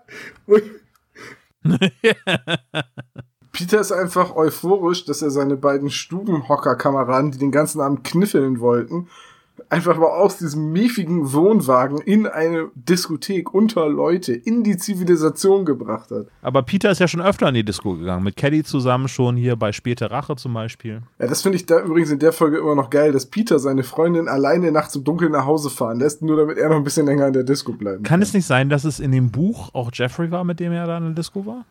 Das Oder hatten wir uns sein, darüber ja. schon mal unterhalten? Ich glaube, du hast sogar recht. Ich glaube, das war im Buch so. Aber irgendjemand wird das jetzt wieder nachsehen und uns dann unter in die Kommentare schreiben. Oh, ich nicht freu mich drauf. Wissen. Und ist, ist auch egal. ich kann Peter nicht nachvollziehen, weil ich bin einer von den, also ich wäre Justus. Ich bleib zu Hause und kniffel noch ein bisschen. Also deswegen kann ich Peter nicht so nachvollziehen, warum der auf einmal so steil geht. So, aber so volles Brett. Naja. Naja, aber ich finde es jedenfalls schön, dass, dass sie, äh, dass die alte Oma Amy Scream Peter dann dazu bringt, die Pille zu nehmen mit dem alten Marty McFly-Trick. Ja. Niemand nennt mich einen Feigling. Vor allem, was ich, genau. was ich Nobody calls me halt so chicken. interessant finde, ist, sie nennt ihn ja Feigling und darauf springt er ja total an. Er ist aber ein Feigling. Das weiß er auch selber. Er, er wird so oft, Aber ja, es aber er wird so oft trotzdem. von seinen Kollegen als, also nicht als Feigling bezeichnet, aber komm schon, Peter, jetzt stell dich nicht so an und so. Was ja, Aber nee, er ist ja kein Feigling. Also er ist ja derjenige, den, den schnapp ich ja mir gut, sozusagen. diese, ist diese ja Ambivalenz hatten wir ja schon mal, wo ich gesagt habe, ich glaube einfach, dass solange Peter sich auf, seine, auf seinen Körper verlassen kann, ist er mutig. Aber solange, sobald es um irgendwas Unnatürliches in seinen Augen geht, hat er sofort Schiss. Also, das ist so meine Meinung. Ja, aber, aber in dieser Situation wäre Nee, er wäre kein Feigling, aber sie, also auch die Argumentation von der alten Frau, dass er da, dass er da tatsächlich drauf anspringt. Da kommt so ein, da kommt so eine Christbaumkugel angeeiert, ja, und, und gibt ihm so ein Smartie und sagt, nimm das, das ist voll geil, sei clever und lauter so total, also diese, wie sie es ihm verkauft, ist schon so dumm. Wisst ihr, was ich meine? Naja, aber also ich glaube, das war wirklich eine, das hat Tom völlig richtig erkannt. Ich glaube, das war einfach eine Hommage an Zurück an die Zukunft. Na, nein, nein, auch davor. Nicht nur dieses, äh, ich dachte, du bist, ne, du siehst mir gar nicht aus wie ein Feigling, das meine ich nicht. Sondern allein schon davor. Ja, komm schon, nimm das, das ist voll gut, damit kannst du voll abhotten. Oder, äh, also dieses, dieses, die Argumentation ist auch so schlecht. Ich weiß nicht, wie ich das jetzt beschreiben soll. Sei clever und nimm die Drogen. Hallo? Jeder, der auch nur ein bisschen was auf der Pfanne hat, weiß, dass es genau das Gegenteil von clever ist. Und dann so zu argumentieren, ist ja genau falsch. Aber siehst mal so, immerhin war das Angebot umsonst. Ja. Also, ne, geschenkter Gaul Ja, und sehr gut. genau. Und immer an Ja. die Postillon-Überschrift denken, geschenkter Gaul an Zahnfleisch. Ja, richtig. Weil, das hast du letztens beim Postillon gelaucht. Hab ich doch gerade gesagt. so, äh, jedenfalls, äh, die Musik wird ähm, intensiver, die Tanzszenen, es wird beschrieben, dass immer mehr Leute auf die Tanzfläche strömen und Norman Hamley die Kontrolle über immer mehr Leute erlangt. Dann kommt das Lied äh, von Monique Carrera, The Devil's Dancer, mit der fragwürdigen Amanda Lear. Ähm, Moment, Moment, Moment, das geht jetzt ein bisschen schnell. Ich möchte zwei Sachen nochmal anmerken. Einmal, es wird zu Anfang mit einer Dark Voice angekündigt, meine Damen und Herren, Ladies and Gentlemen. Und ähm, diese ganz runtergepitchte Stimme. Ich habe mir mal ein bisschen die Arbeit gemacht, das ein bisschen äh, in der Höhe der Stimme wieder ein bisschen anzupassen mit unserem Schnittprogramm. Und ich bin mir ziemlich sicher, dass das André Minninger selber Ja? ist. Hast du irgendwelche Beweise? Ich, äh, alles gut, alles gut, alles gut, ja, alles gut. Je jedenfalls wird dann das Lied The Devil's Dancer gespielt von äh, Monique Carrera, im echten Leben dann eingesungen von Amanda Lear. Unverkennbar, unvermeidbar. Ja, und dann wird, dann, dann kommt etwas, wo der Erzähler dann sagt, der ähm, DJ erhöht die Drehzahl an den Plattentellern und treibt damit die alte Frau an ihre Leistungsgrenzen. Wenn man die Drehzahl an den Plattenteller erhöht, ihr seid ja älter als Ja. ich, müsste die Musik dann nicht schneller laufen Das klingt dann und genauso wie die. Hitparade Da konnte man sich nämlich früher, es gab zwei Geschwindigkeiten, 33 und 45. Das sind, sind tatsächlich die Geschwindigkeiten. Ja, es gibt, Ja, ja, es gibt aber an drei den, Geschwindigkeiten. an den, an den, Es gibt auch noch aus. an den, Nee, 25 genau, gab es auch noch. Die Shellac-Platten haben den- 25. Das stimmt, ja. Ja, 45er waren die äh, 12-Inch Maxis oder die. Äh, Und die 33er waren die Longplayer. Ja. als Kind natürlich super lustig, ne? Die richtige Schallplatte mit der falschen Drehzahl zu abzuspielen. Dann hast du entweder so super langsam oder du hast halt die Chipmunks. Und wenn er die Drehzahl am Plattenteller erhöht, ich bin Aber, jetzt kein äh, DJ, aber dann wird es einfach nur schneller abgetastet und dadurch wird es alles, wird es halt Chipmunk-Musik. Jein, jein. Also du kannst ja nicht nur, also die äh, professionellen ähm, Schallplattenspieler, die auch äh, von DJs verwendet werden, die haben ja die Möglichkeit, die Geschwindigkeit zu pitchen, also eben die äh, Geschwindigkeit plus minus äh, Pegel zu erhöhen, damit Übergänge geschaffen werden können. Das heißt, wenn du ein Lied hast, was ich sage jetzt mal 160 äh, Beats per Minute hat und einen Song, der danach kommt, hat 140, dann äh, hebst du einmal die Geschwindigkeit des neuen Liedes kurz an und die des alten Liedes pitchst du ein bisschen runter und dann gleichst du das an, hast einen Übergang, so dass der äh, Hörer sich nicht gestört fühlt und dann wird im Laufe des Tracks wieder die Geschwindigkeit Ja, aber auf geht den es auch normalen mit Pegel Gesang? angepasst. Das ist nämlich jetzt die Frage, Das- weil die Beats, die Ja, Beats klar, jucken mich ja das nicht. ist ja auf der okay, wenn du jetzt. Techno oder was auch also ich verkenne mich mit elektronischer Musik nicht aus. Wenn du das jetzt hast, dann hast du ja nur Gewummer, ja? Und dann ist es ja okay, aber wenn du jetzt Musik hast, wo, Nee, aber wo wie so auf gesungen dem- wird, dann stelle ich mir das schon problematisch vor. Also, wenn ein DJ unter unseren Hörern ist, dann, Ja, aber so ein paar ein Pitch gerne von mal so ein 2-3 Prozent. uns zeigen. Fände ich ziemlich spannend. Also, Ja, aber bei, bei eurer ganzen Diskussion, mir geht es ja nicht um den Übergang, sondern mir geht es darum, dass beschrieben wird, dass er die Musik schneller macht, damit die alte Frau schneller tanzt. Aber das klingt doch dann Ja, total ich albern, wenn du die Musik einfach schneller abspielst. Ja, ich glaube, also- das ist von Song zu Song, glaube ich, eher so gedacht, oder? Ja, aber das wird da ja nicht gesagt und das Lied wird in der Szene auch nicht gewechselt. Also ich glaube, das ist einfach ein bisschen unbedacht. Naja, egal. Ich, es war mir nur aufgefallen. Ne? Das sind ja alles Kleinigkeiten. Peter begrüßt Jeffrey wie eine Katze, äh, der DJ dreht die Schallplattengeschwindigkeit höher. Alles Kleinigkeiten, die einem in dieser Folge auffallen. Alles in allem. Was ich aber da noch sagen will, ist, dass Justus beschäftigt sich ja als einziger so wirklich mit dem DJ. Und ähm, da ist eine, da ist eine Formulierung drin, die ich, die mir ein bisschen Kopfzerbrechen bereitet hat. Und zwar, ähm, wo er sagt, er bildete sich ein, dass er aus seinem, dass er ein, äh, ein überhebliches Grinsen oder irgendwie ein Grinsen auf dem nicht vorhandenen Gesicht wahrnehmen würde. Jetzt, ich, ich stelle mir das jetzt, ich versuche mir das dann vorzustellen, aber ich komme einfach nicht drauf, wie man, wenn gar kein Kopf da ist, wie er dann wirklich dieses Grinsen feststellen möchte. An der Körpersprache geht's auch nicht, weil er ja, der scratcht da ja rum wie so ein Irrer. Und deswegen, das ist was, was mich, was sich mir nicht erschließt. Wie das, wie das möglich sein soll. Nee, die Gestik Ja, aber kann wenn ja du auch jetzt, auf ich sag mal so, Mimik wenn er jetzt zum hindeuten. Beispiel wie dieser Spider-Man-Gegner, dieser Mys Mystery, irgendwas Typ da, mit dieser, mit dieser, der hat ja auch nur so eine Glocke auf, ne? Der hat einfach nur so eine, so eine Glaskuppel als Kopf. Ja. Und unten drunter ist der. Da kann ich mir das vorstellen, Ja. wenn du da was hast, auf was du gucken kannst. Weißt du, du hast da ja einen Gegenstand, wo du sagen kannst, ne? Aber da ist ja gar kein Kopf. Ja, also Ja, wie gesagt, der mir erschließt sich das da. nicht so ganz. Ich, ich komme damit nicht so. Ich habe versucht, mir das vorzustellen, weil ich das oft versuche, wenn, wenn sowas halt vorkommt. Dann versuche ich mir das selber vorzustellen, aber ich bin da auf keinen grünen Zweig gekommen, beim besten Willen nicht. Naja, sei es wie es sei. Ähm, daran habe ich mich gar nicht so aufgehalten, weil was Justus sich einbildet, schon. bildet er sich halt ein. Ne? Ja. Also ich fand die Szene insgesamt aber auch sehr schön. So, und dann stirbt die Oma. Ja. Und fällt tot um. Und dann taucht Dr. Wilson, der Onkologe, aus äh, Mal Haus wieder. auf und ruft einen Krankenwagen. Genau. Also die Stimme, die Stimme von Robert Missler, äh, die ist für mich einfach verbrannt. Immer wenn ich den höre, denke ich, ah, Übrigens finde ich es. Aus Haus. Ja. Ron und. Roy sind das, Übrigens ne? ich's- ich, oder? Ja. Ja gut, er spricht ja nur einen davon. Aber ähm, Ich finde die Stimme halt einfach cool. Ich finde es krass, Egal, dass du sie diese Stimme immer so wiedererkennst. Das fällt mir nicht so leicht. Ich musste da auch googeln, aber Tom hat da. Ja, er hat halt auch viel. Dr. House geguckt. Ne?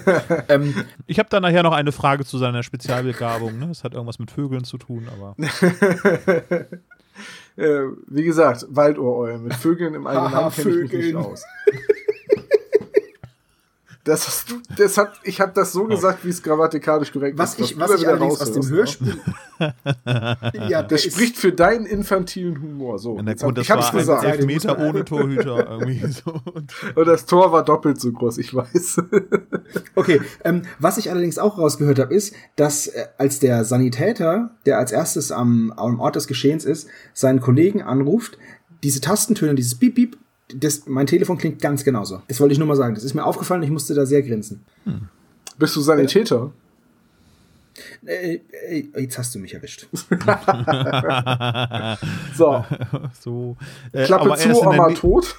In der, in, genau, Oma tot. Äh, alle sind äh, total ähm, betroffen, genau, Genau, und, und, gehen die nach Hause. Begründung ist, das ist Ja. so geil, die Begründung, weil wir haben ja keine Bändchen. Super. Justus sagt es nämlich. Sie haben ja keine Eintrittskarten, also sie haben ja, sie haben ja nicht Ja, bezahlt zum Reingehen. Ja, sie, Deswegen sollten sie. deswegen genau. gehen sie besser, bevor das jemand merkt, weil jetzt das Mhm. Licht an ist. Ja, das ist eigentlich auch sogar eine ganz gute Begründung. Man muss wissen, wenn die Party vorbei ist und die Party ist vorbei, wenn jemand stirbt oder an, Leute anfangen, andere Leute mit Stühlen niederzuschlagen. Irgendwann Aber ist die Party halt doch- vorbei. Show must go on. Genau. Ja, das, ist, das hier ist ja keine dothrakische Hochzeit. Übrigens, ähm, ich habe das so in Erinnerung, dass wenn ich in den Disco gegangen bin, habe ich noch kein äh, Bändchen oder Stempel bekommen. Erst wenn ich rausgehen wollte und dann eventuell die Option haben möchte, wieder die Disco zu betreten, dann erst habe ich ein Armband gekriegt. Also Ja. ich habe meistens beim Reingehen schon Und die sind- die sind wochenlang nicht abgegangen, die Dinger. Waschen hilft da. Ne? Also das geht nicht von. Ja, ist schon klar. Ich lasse mir deswegen, früher hast du die auf die Handfläche bekommen, also auf die auf den Handrücken bekommen. Und es war halt immer ziemlich nervig, wenn du dann in der Schule gesessen hast und dann dir aus den Fingern sagen musstest, warum du jetzt müde bist. Da konntest du dann halt nichts machen, wenn dann auf dem, auf dem Handrücken Airport steht. Das geht halt nicht. Also habe ich mir das immer auf die Handgelenksinnenseite machen lassen. Das konnte man viel besser verstecken. Ich möchte auf ich möchte das gerne an der Stelle etwas abkürzen und sagen, gut, sie gehen dann nach Hause, sie treffen sich in der Zentrale und sie besprechen, was sie rausgefunden haben. Also sie recherchieren dann äh, über eben Norman Hamley und, äh, und so weiter und so weiter. Und sie sitzen dann in der Zentrale zusammen und Peter sagt, also über diesen Norman Hamley, da weiß man nichts. Nichts, wo er geboren wurde, nichts, wo er herkommt, nicht mal seinen Vornamen. Und da fällt mir spontan ein Zitat von Bob Andrews ein. Ich weiß leider nicht mehr aus welcher Folge. Peter, du Vollidiot. Aus welcher Folge stammt das noch, wo Bob das sagt? Wisst ihr das aus dem Kopf? Ich hab's im Ohr, aber ich kann es dir nicht Ah, sagen. so. Ich kann es ja auch nicht sagen. Ich Bitte möchte schreib das das in die als meinen Kommentare. Klingelton auf dem Handy einstellen. Das wäre super. Kann dir das, ich kann dir das einsprechen mit Sebastian, du Vollidiot. Warum? Ich habe doch Ich möchte gemacht. schon das Originalsample haben, aber es soll ersetzen, wie du die ganzen Beleidigungen von, Dok äh, von äh, Opa Peck raushaust. Das soll es ersetzen.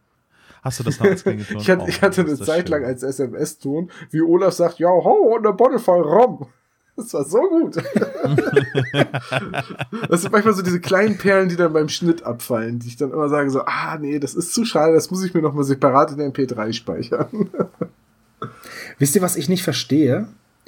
Warum wird denn nochmal die Zentrale erwähnt in dieser Szene? Und warum wird nochmal erwähnt, dass Bob hier und da bei Sex Handler arbeitet? Für mich war das beides so Check hinter Altlasten. Wir haben das jetzt seit 20 Folgen nicht erklärt. Langsam wird's mal wieder Zeit, dass die Zentrale ein Wohnwagen ist und dass Bob für einen Musikproduzenten arbeitet. Ja, das war, das war seltsam, ne? Das war so, als würdest du neu in dieses, verstanden. als würdest du neu in dieses Universum kommen. Das ist ganz komisch gewesen. Und ähm, Bob hat richtig Probleme, den Namen Sex Sandler auszusprechen. Weil er ihn, also nicht Probleme, aber er spricht ihn äußerst deutlich aus. Sonst sagt er immer, ja, Sex Sandler. Und da sagt er aber wirklich Sex Sandler, ne? Und ich Nee, finde, da waren ja die ersten Live-Shows äh, dahinter und da wurde er wahrscheinlich darauf angesprochen, dass er bei dem Sexhändler arbeitet. Ja, aber ich, ich, muss euch, ich muss euch ganz ehrlich sagen, Sex Sandler ist immer noch ein unglaublich dämlicher Name.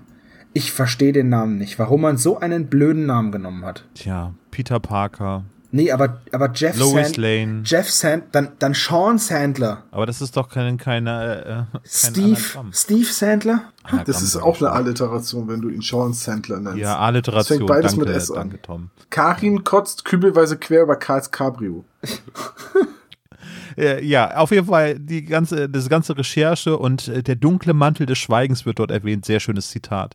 Ich hätte mich dann, äh, ich da jetzt recherchiert, ich hätte mich mit äh, der Wirkung von einer bestimmten äh, Musiktaktfrequenz auf, auf den äh, Menschen eher konzentriert, weil ich glaube, damals war auch Techno schon ein großes Thema und äh, unter anderem hat ja auch diese hohe äh, Beatzahl Auswirkungen auf äh, den Gemütszustand eines Hörers. Das wäre mein Rechercheansatz gewesen, anstatt irgendwie so komische Sachen wie, ach, ich weiß auch nicht, was die da so alles Vielleicht, vielleicht haben. hatten sie nur Angst, dass sie am Ende wie bei Source Park beim braunen Ton ankommen.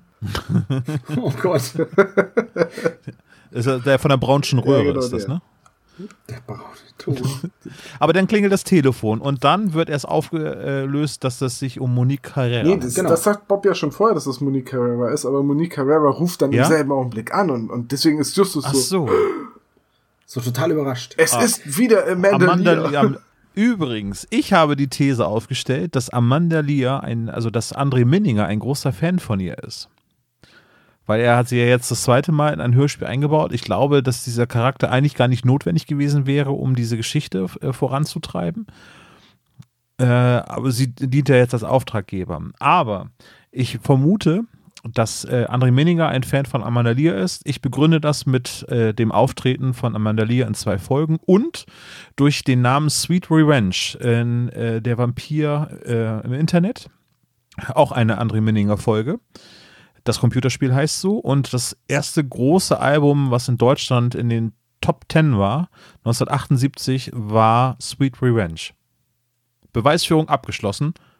Michael Sagen wir mal so, ich glaube schon, dass du recht hast. Äh, Und hinzu kommt auch noch, dass in Folge 101, das Hexenhandy, dem ersten Auftritt von Monique Carrera, also Amanda Lear, ja die ganze Kontroverse um das tatsächliche Geburtsgeschlecht von Amanda Lear quasi äh, eingebaut und, äh, und auch mehrfach drauf angespielt wird, weil bei dem Charakter Monique Carrera ja auch angedeutet wird erst und dann später ein bisschen deutlicher angedeutet wird, äh, dass sie nicht als Frau geboren wurde oder dass es sich nicht um eine Frau handelt, sondern um einen Transsexuellen oder einen Transvestiten. Das, das wird wiederum nicht so genau aufgeklärt. Und, und ich glaube, dieses, dieses, diesen Zusammenhang, der ja im Leben von Amanda Lear lange eine Rolle gespielt hat, das wurde ja lange diskutiert und die Gerüchte kamen immer wieder auf, dass man das äh, in dieser Hörspielfolge das Hexenhandy eingebaut hat, unterstreicht meiner Meinung nach André Minningers äh, eventuelles Fantum zu Amanda Lear. Das kann durchaus sein. Sag mal, hatte, wurde der Bruder von Jeffrey schon mal erwähnt? Nein, Seitdem noch mal erwähnt? nein. Nö. Okay. Also, das wollte ich nur noch mal anmerken, weil auf einmal hat Jeffrey einen Bruder, weil es gerade so gut passt. Ja. Es hätte ja auch Jeffreys Freundin sein können. Ja, wäre super leicht gewesen. Deswegen verstehe ich nicht, was der Bruder da drin sollte, aber okay. Oder di- direkt Amanda Lear, äh, also Monica, Monique Carrera, die nicht mehr als Sekretärin, sondern als äh, Barkeeperin arbeitet. Oder so. Ja, also ob wer jetzt das Fenster aufmacht, ist ja letztendlich Schnurz. Ziemlich egal. Se- Selbst Peter hätte es mit seinem Dietrich knacken können. Wäre auch absolut in Ordnung gewesen. Hätte ich auch so genommen. Ich weiß nicht, ich habe noch nie ein Fenster mit einem Dietrich geknackt.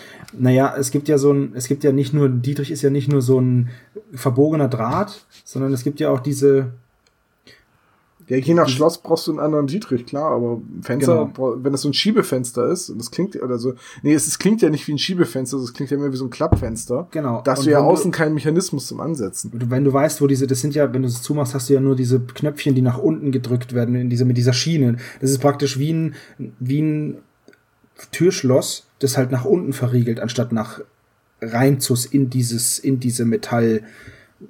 Weißt du, was ich meine? Ist egal. Ja, ja, ist es. Ja, ist also es voll ich egal. Also es ist halt so, dass man Fenster durchaus knacken kann, weiß ich aus leider eigener Erfahrung, weil bei uns mal eingebrochen wurde.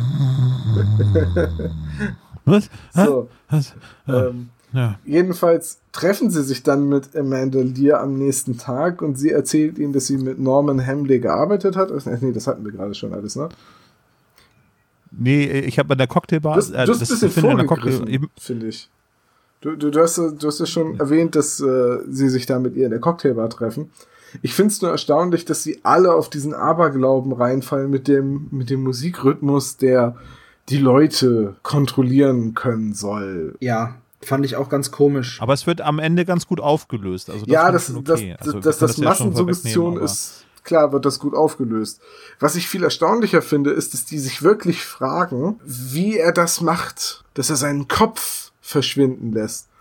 Also, Sleepy Hollow lief 1999 im Kino. Also jeder aber, dürfte das wissen. aber ganz ehrlich, so einen hochgestellten Kragen auf einem Drahtgestell, ich meine, das ist doch Kostümschule 101, also wirklich Grundkurs. Und Justus war doch sogar schon in irgendeiner der vorangehenden Folgen mal das Maskottchen von Peters Basketballmannschaft und äh, steckte da in so einem großen Kostüm drin. Er müsste doch wissen, dass man auch mit einem Drahtgestell einen großen Eichhörnchenkopf haben kann, oder? Ich meine, wie oft waren die im Hollywood? Eben, ne? und, und, Peters äh, Vater ist Special Effect Mann. Zumal Ja. es einfach auch unnatürlich aussieht, wenn man dieses Drahtgestell auf dem Kopf hat und danach, weil man ein unfassbar, also die, die Schultern hängen dann ja viel zu weit unten. Also das müsste man Ja, sehen. du kannst die Schultern ja mit in dieses Drahtgestell einbauen, sodass die Arme nur unglaublich lang wirken. ja, das geht dann, vielleicht noch, Aber aber- auch dann sieht's doch blöd aus. Ja, und das ist einfach auch mega leicht zu durchschauen. Tut mir leid. Also das, das ist der Punkt, den ich nicht glaube. Also ich glaube nicht, dass Justus darauf reinfällt. So. Ich habe das damit abgetan, dass ich jetzt vermute, dass es jeder für diese Jugendserie sozusagen einfach nochmal erklärt wird, weil es fehlt ja sowohl in dem Buch als auch in dem Hörspiel halt dieser visuelle Aspekt, dass man das eben nicht gesehen hat und das soll im Prinzip, dass das so echt aussah. Ja, aber wenn Ja, du das Ganze dann aber aufs Cover druckst, Ja, ja, aber das Cover finde ich ziemlich Das gut. das Cover Cover ich ist auch ziemlich gut. Ich habe ich hab's auch einfach dann als, ja, okay, es ist ja letztendlich ein Jugendhörspiel und Kinder sind da vielleicht wirklich von fasziniert. Was mich aber an dieser Szene total raschelig gemacht hat, war die Hintergrundmusik. Diese Orgelmusik. Also Raschelig? ich habe nichts gegen Orgelmusik irgendwie so. Und ich habe gedacht, sag mal, was spielen die denn da? Was ist das denn für eine Cocktailbar? Ich würde da nichts trinken oder ich würde viel trinken. Das ist wahrscheinlich die Strategie. Mit dieser Musik, oh mein Gott.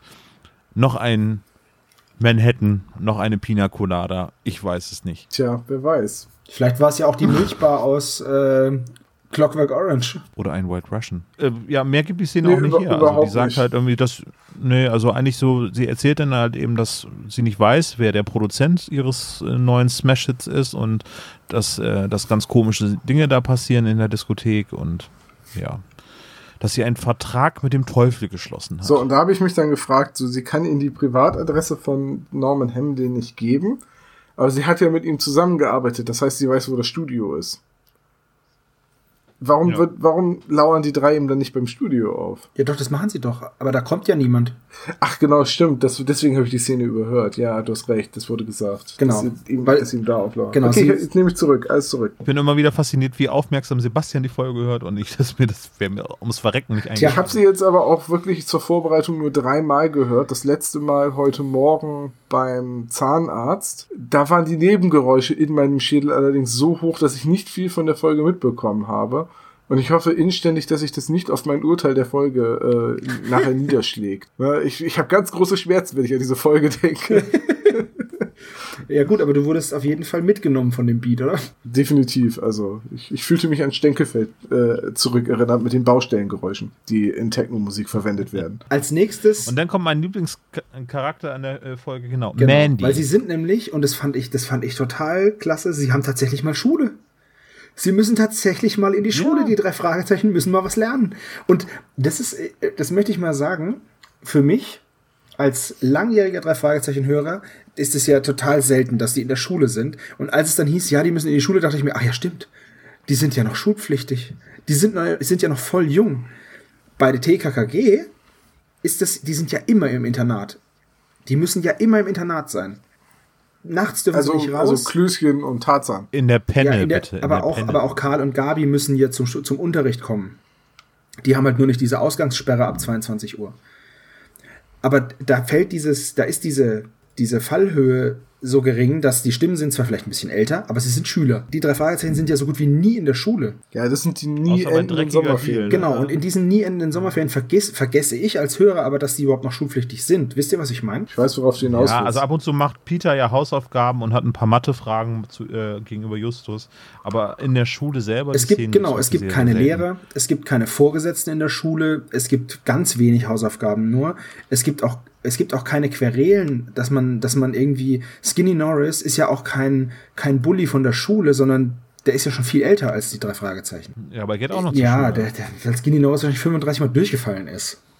Ja, du, du kannst Ja, es aber stimmt. auch nicht, also du kannst es nicht ganz so verallgemeinern, weil es gibt Schulen, es gibt auch Folgen, die in der Schule spielen, es gibt auch Lehrer. Erinner dich alleine an äh, eine der neuesten Mann Folgen ohne der Mann Augen. ohne Augen, wo ihr alter Grundschullehrer erwähnt wird. Und äh, Ja. aber tatsächlich in den neueren Folgen wird Schule immer weniger erwähnt und es wird auch immer nicht mehr so genau gesagt, ob die jetzt gerade Schule haben oder ob Sommerferien sind.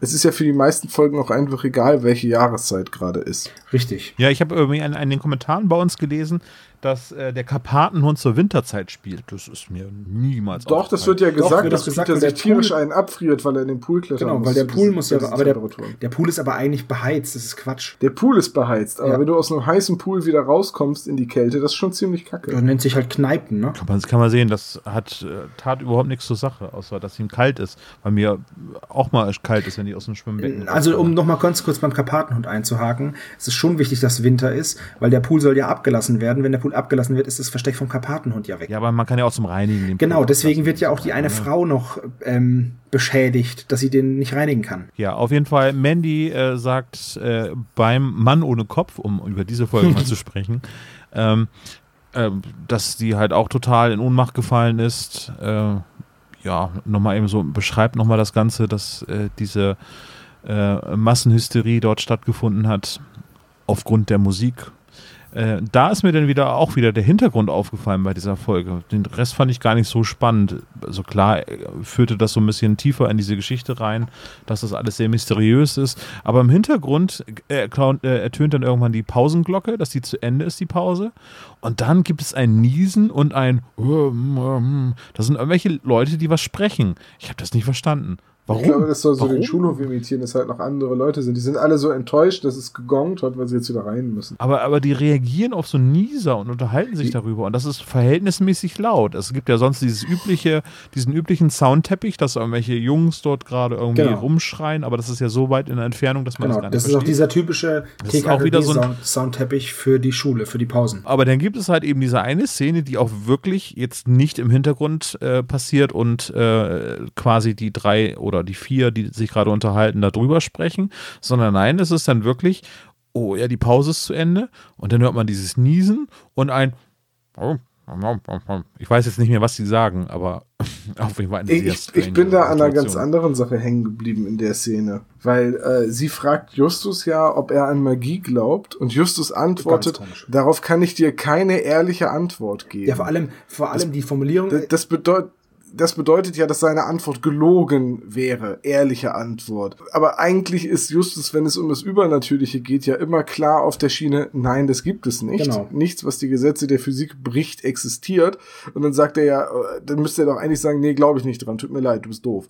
Aber stattdessen sagt er halt, darauf kann ich dir keine ehrliche Antwort geben. Das fand ich irgendwie total seltsam. Das sehe ich ganz genauso. Vor allem die Formulierung ist, die Formulierung wortwörtlich ist, ähm, darauf kann ich dir ehrlich gesagt keine ehrliche Antwort geben. Und ich fand, ich verstehe dieses doppelte ehrlich nicht. Und ich verstehe nicht, warum er, wie du es auch sagst, warum er nicht einfach sagt, glaubst du an Magie? Nö. Weil er glaubt nicht an Ja. Magie. Er hat noch nie an Magie geglaubt. Nicht ein einziges Mal.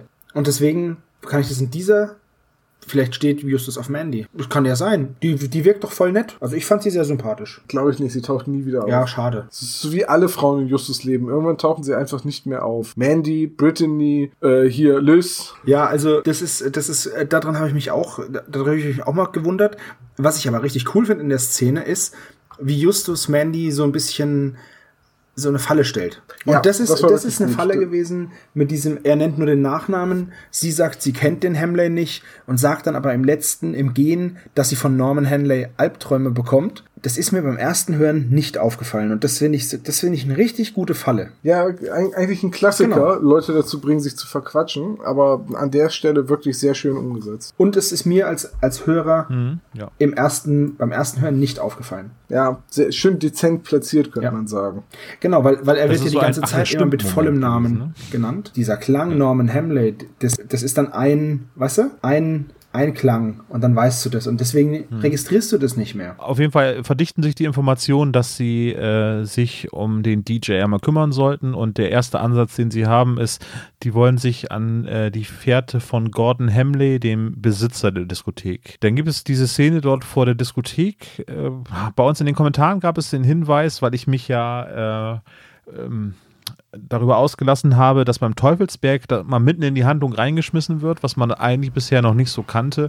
Und ja, als äh, stilistisches Mittel, dass man so möglichst viel weglassen kann und erst so spät in die Szene einsteigen soll, dass äh, man sie immer noch verstehen kann, ist gut gewählt. In dem Fall hätte ich mir das auch gewünscht. Also die sitzen da vor der Diskothek und warten im Auto und frieren sich da den Arsch ab, stellen dann fest, äh, nee, Bob stellt dann irgendwie fest, ach übrigens, der sitzt schon in seinem Auto, vielleicht sollten wir ihn mal verfolgen. Und dann folgen sie ihm einfach bis zum Das sind Haus. Minuten, die man hätte Und eigentlich können. Ja. hätte Tommy Fritsch sagen können, irgendwie, äh, ja, die drei haben sich dann an die Fährte von Der heißt nicht äh, Gordon, dem der heißt Gordon Norman. Hamley äh, gehängt und kommen dann. Norman, Norman. Hamley. No, ja, heißt der so? Norman, Norman Hamley. Mist. Ah, Entschuldigung. Was habe ich denn da aufgeschrieben? Du hast Gordon aufgeschrieben, aber er heißt Norman. Verrückt, dieser Junge. Das hätte man abkürzen können, das stimmt. Ja, es ist auch, es ist auch eine komische Szene, weil ähm, Ja. sie sagen, oh, voll die coole Position, die wir haben. Und dann wird es aber auch schon aufgelöst. Es passiert ja nichts da. Dann sagt, dann, dann formuliert auch Bob so einen komischen, geschwollenen Satz, der normalerweise von Justus kommen würde. Und dann verfolgen sie ihn halt. Und die Verfolgung ist auch nicht spannend oder so. Das ist einfach. Sie fahren ihm halt hinterher. Was ich mich da nur gefragt habe, ist dieses ähm, mit dem, äh, er sitzt schon am Steuer der Limousine.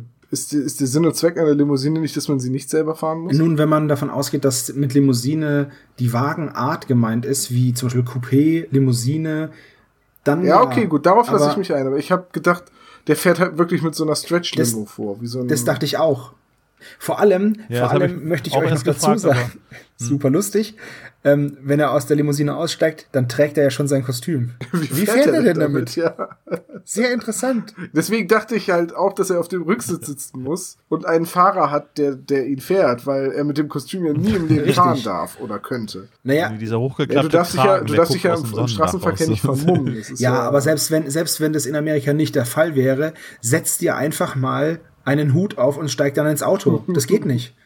Also, zu, also gut, okay, Tom, ja, vielleicht bei manchen von uns klappt das. Bei Olaf und mir ist ja schon, wenn wir uns lange die Haare nicht schneiden, schon problematisch. Naja, das sind auch wieder so Kinkerlitzchen. Ja, aber Tom, jetzt kommt meine Frage. Was ist das für eine Eule? Die Wie gesagt, ich bin da wirklich inselbegabt. Ich erkenne nur Waldohreulen. Ich habe auch, ich habe das vorher gelesen und gesagt, verdammt, warum habe ich nicht vorher in Olafs Anmerkung reingeguckt? Dann hätte ich Zeit gehabt, das zu recherchieren. Mir ist nämlich beim Hören der Folge keine Eule aufgefallen. Was ich sehr interessant finde, ist, dass, das, dass deine, deine Eulenerkennungssensoren ist ja wohl die nutzloseste Superkraft aller Zeiten. Nein, nein, Bullet Attraction ist die äh, sinnloseste. Oder, oder Captain Obvious. Aber, aber Sebastian, ich habe ein bisschen Angst. Ich habe gerade Schlüsse gezogen. Ja. Überleg mal, als wir beide Party gemacht haben, ne? Da war Tom nicht dabei. ich will nicht sagen, dass ich Batman bin, aber habt ihr Batman und mich schon mal im selben Ja. Raum?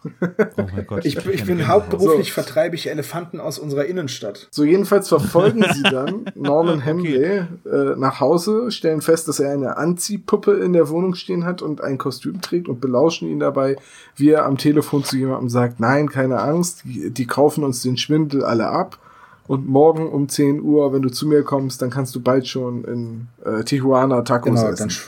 Was ich übrigens sehr rassistisch finde. na, da kannst du ihn so mit dem Sombrero in der Sonne sitzen und den Bauch mit Tacos vollschlagen. Man kann in Tijuana bestimmt auch gut Tequila trinken. Oder, oder an einer Straßenecke mit einem viel zu großen Hut herumliegen.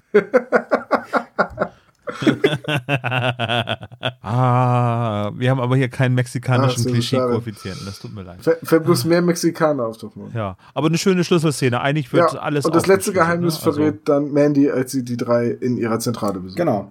Sie sagt nämlich dann, dass ähm, sie instruiert wurde von eben Norman Hamley bzw. Jim Cowley, dem, dem Besitzer der Diskothek, ähm, den wir noch gar nicht erwähnt haben. Jim Cowley ist der Besitzer dieser Diskothek, ist Anfang 20, ganz junger Spund. So, und auf jeden Fall, dass ähm, sie praktisch angeworben wurden, zusammen mit 20 anderen Leuten, dass sie halt, wenn der DJ da seine Show abzieht, dass sie dann halt ja, ihn, äh, ihn, ihm huldigen und total abdrehen und ähm, ja, das Publikum praktisch einheizen, ohne dass es was davon weiß. Ja, genau. Das ist dann quasi die Auflösung des Ja. Eigentlichen Falls, was sie bisher hatten. Also eigentlich ist die Geschichte dann auch zu Ende, äh, bis auf Genau. äh, die Moralpredigt. Ja, Moment, Moment. Moment. Eine Sache da noch, weil dann heißt es dann, warum verwendet er denn überhaupt Oh. ein Pseudonym? Wofür braucht man das denn? Ja, frag doch bitte mal Ben Nevis, Nick West oder Tim Vanderbilt. Ja.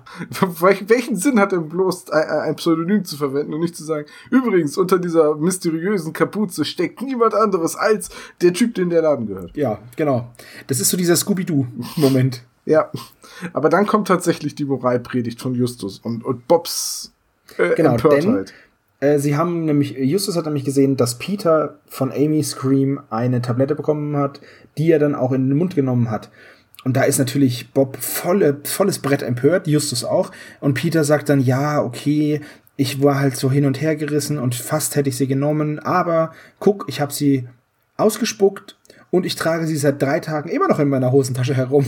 Und da habe ich mir gedacht, wie lange trägt denn Peter bitte die Drogen mit sich rum? Also wir sind in Kalifornien.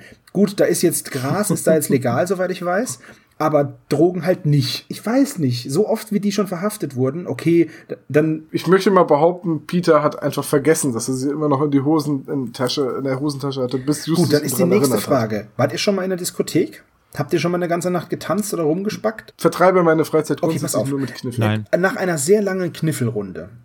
Riecht, riecht da deine Hose noch äußerst frisch oder könnte der ein oder andere Schweiß, Alkohol oder Zigarettengeruch ihr anhaften? Ja, aber wie lange trägt ihr denn dieselbe Hose? Wie lange waren die denn in der Disco? Also wenn ich feiern gehe, dann habe ich danach die Hose, kannst du danach, äh, musst du abkeichern. Ja, der, Sch- wahrscheinlich wäre auch der Schokodrops in der kalifornischen Sonne in der Hosentasche einfach dahin geschmolzen. Nein, Peters Mama hat die Hose genommen, nach dem Disco-Besuch hat sie gewaschen, hat den Inhalt beiseite gelegt und am nächsten Morgen, hat- dass er der hat- kleine Peter genau. das nicht merkt. Und hat ihm diese angelutschte Pille, dieses, Und noch fünf, wie dann ja Dollar. rauskommt, ein angelutschtes Smartie, hat sie dann auch wieder reingetan. Das backt ja auch nicht. Aber äh, Toms äh, und Blacks, Tom, was würdest du zu deiner Verteidigung sagen? Du hast eine florierende Schokodrops-Fabrik ja, in ich Amerika bin auch laufen. immer noch ein bisschen entsetzt, dass es einfach so aufgedeckt wurde jetzt von den Investigativkräften Justus Jonas und Co.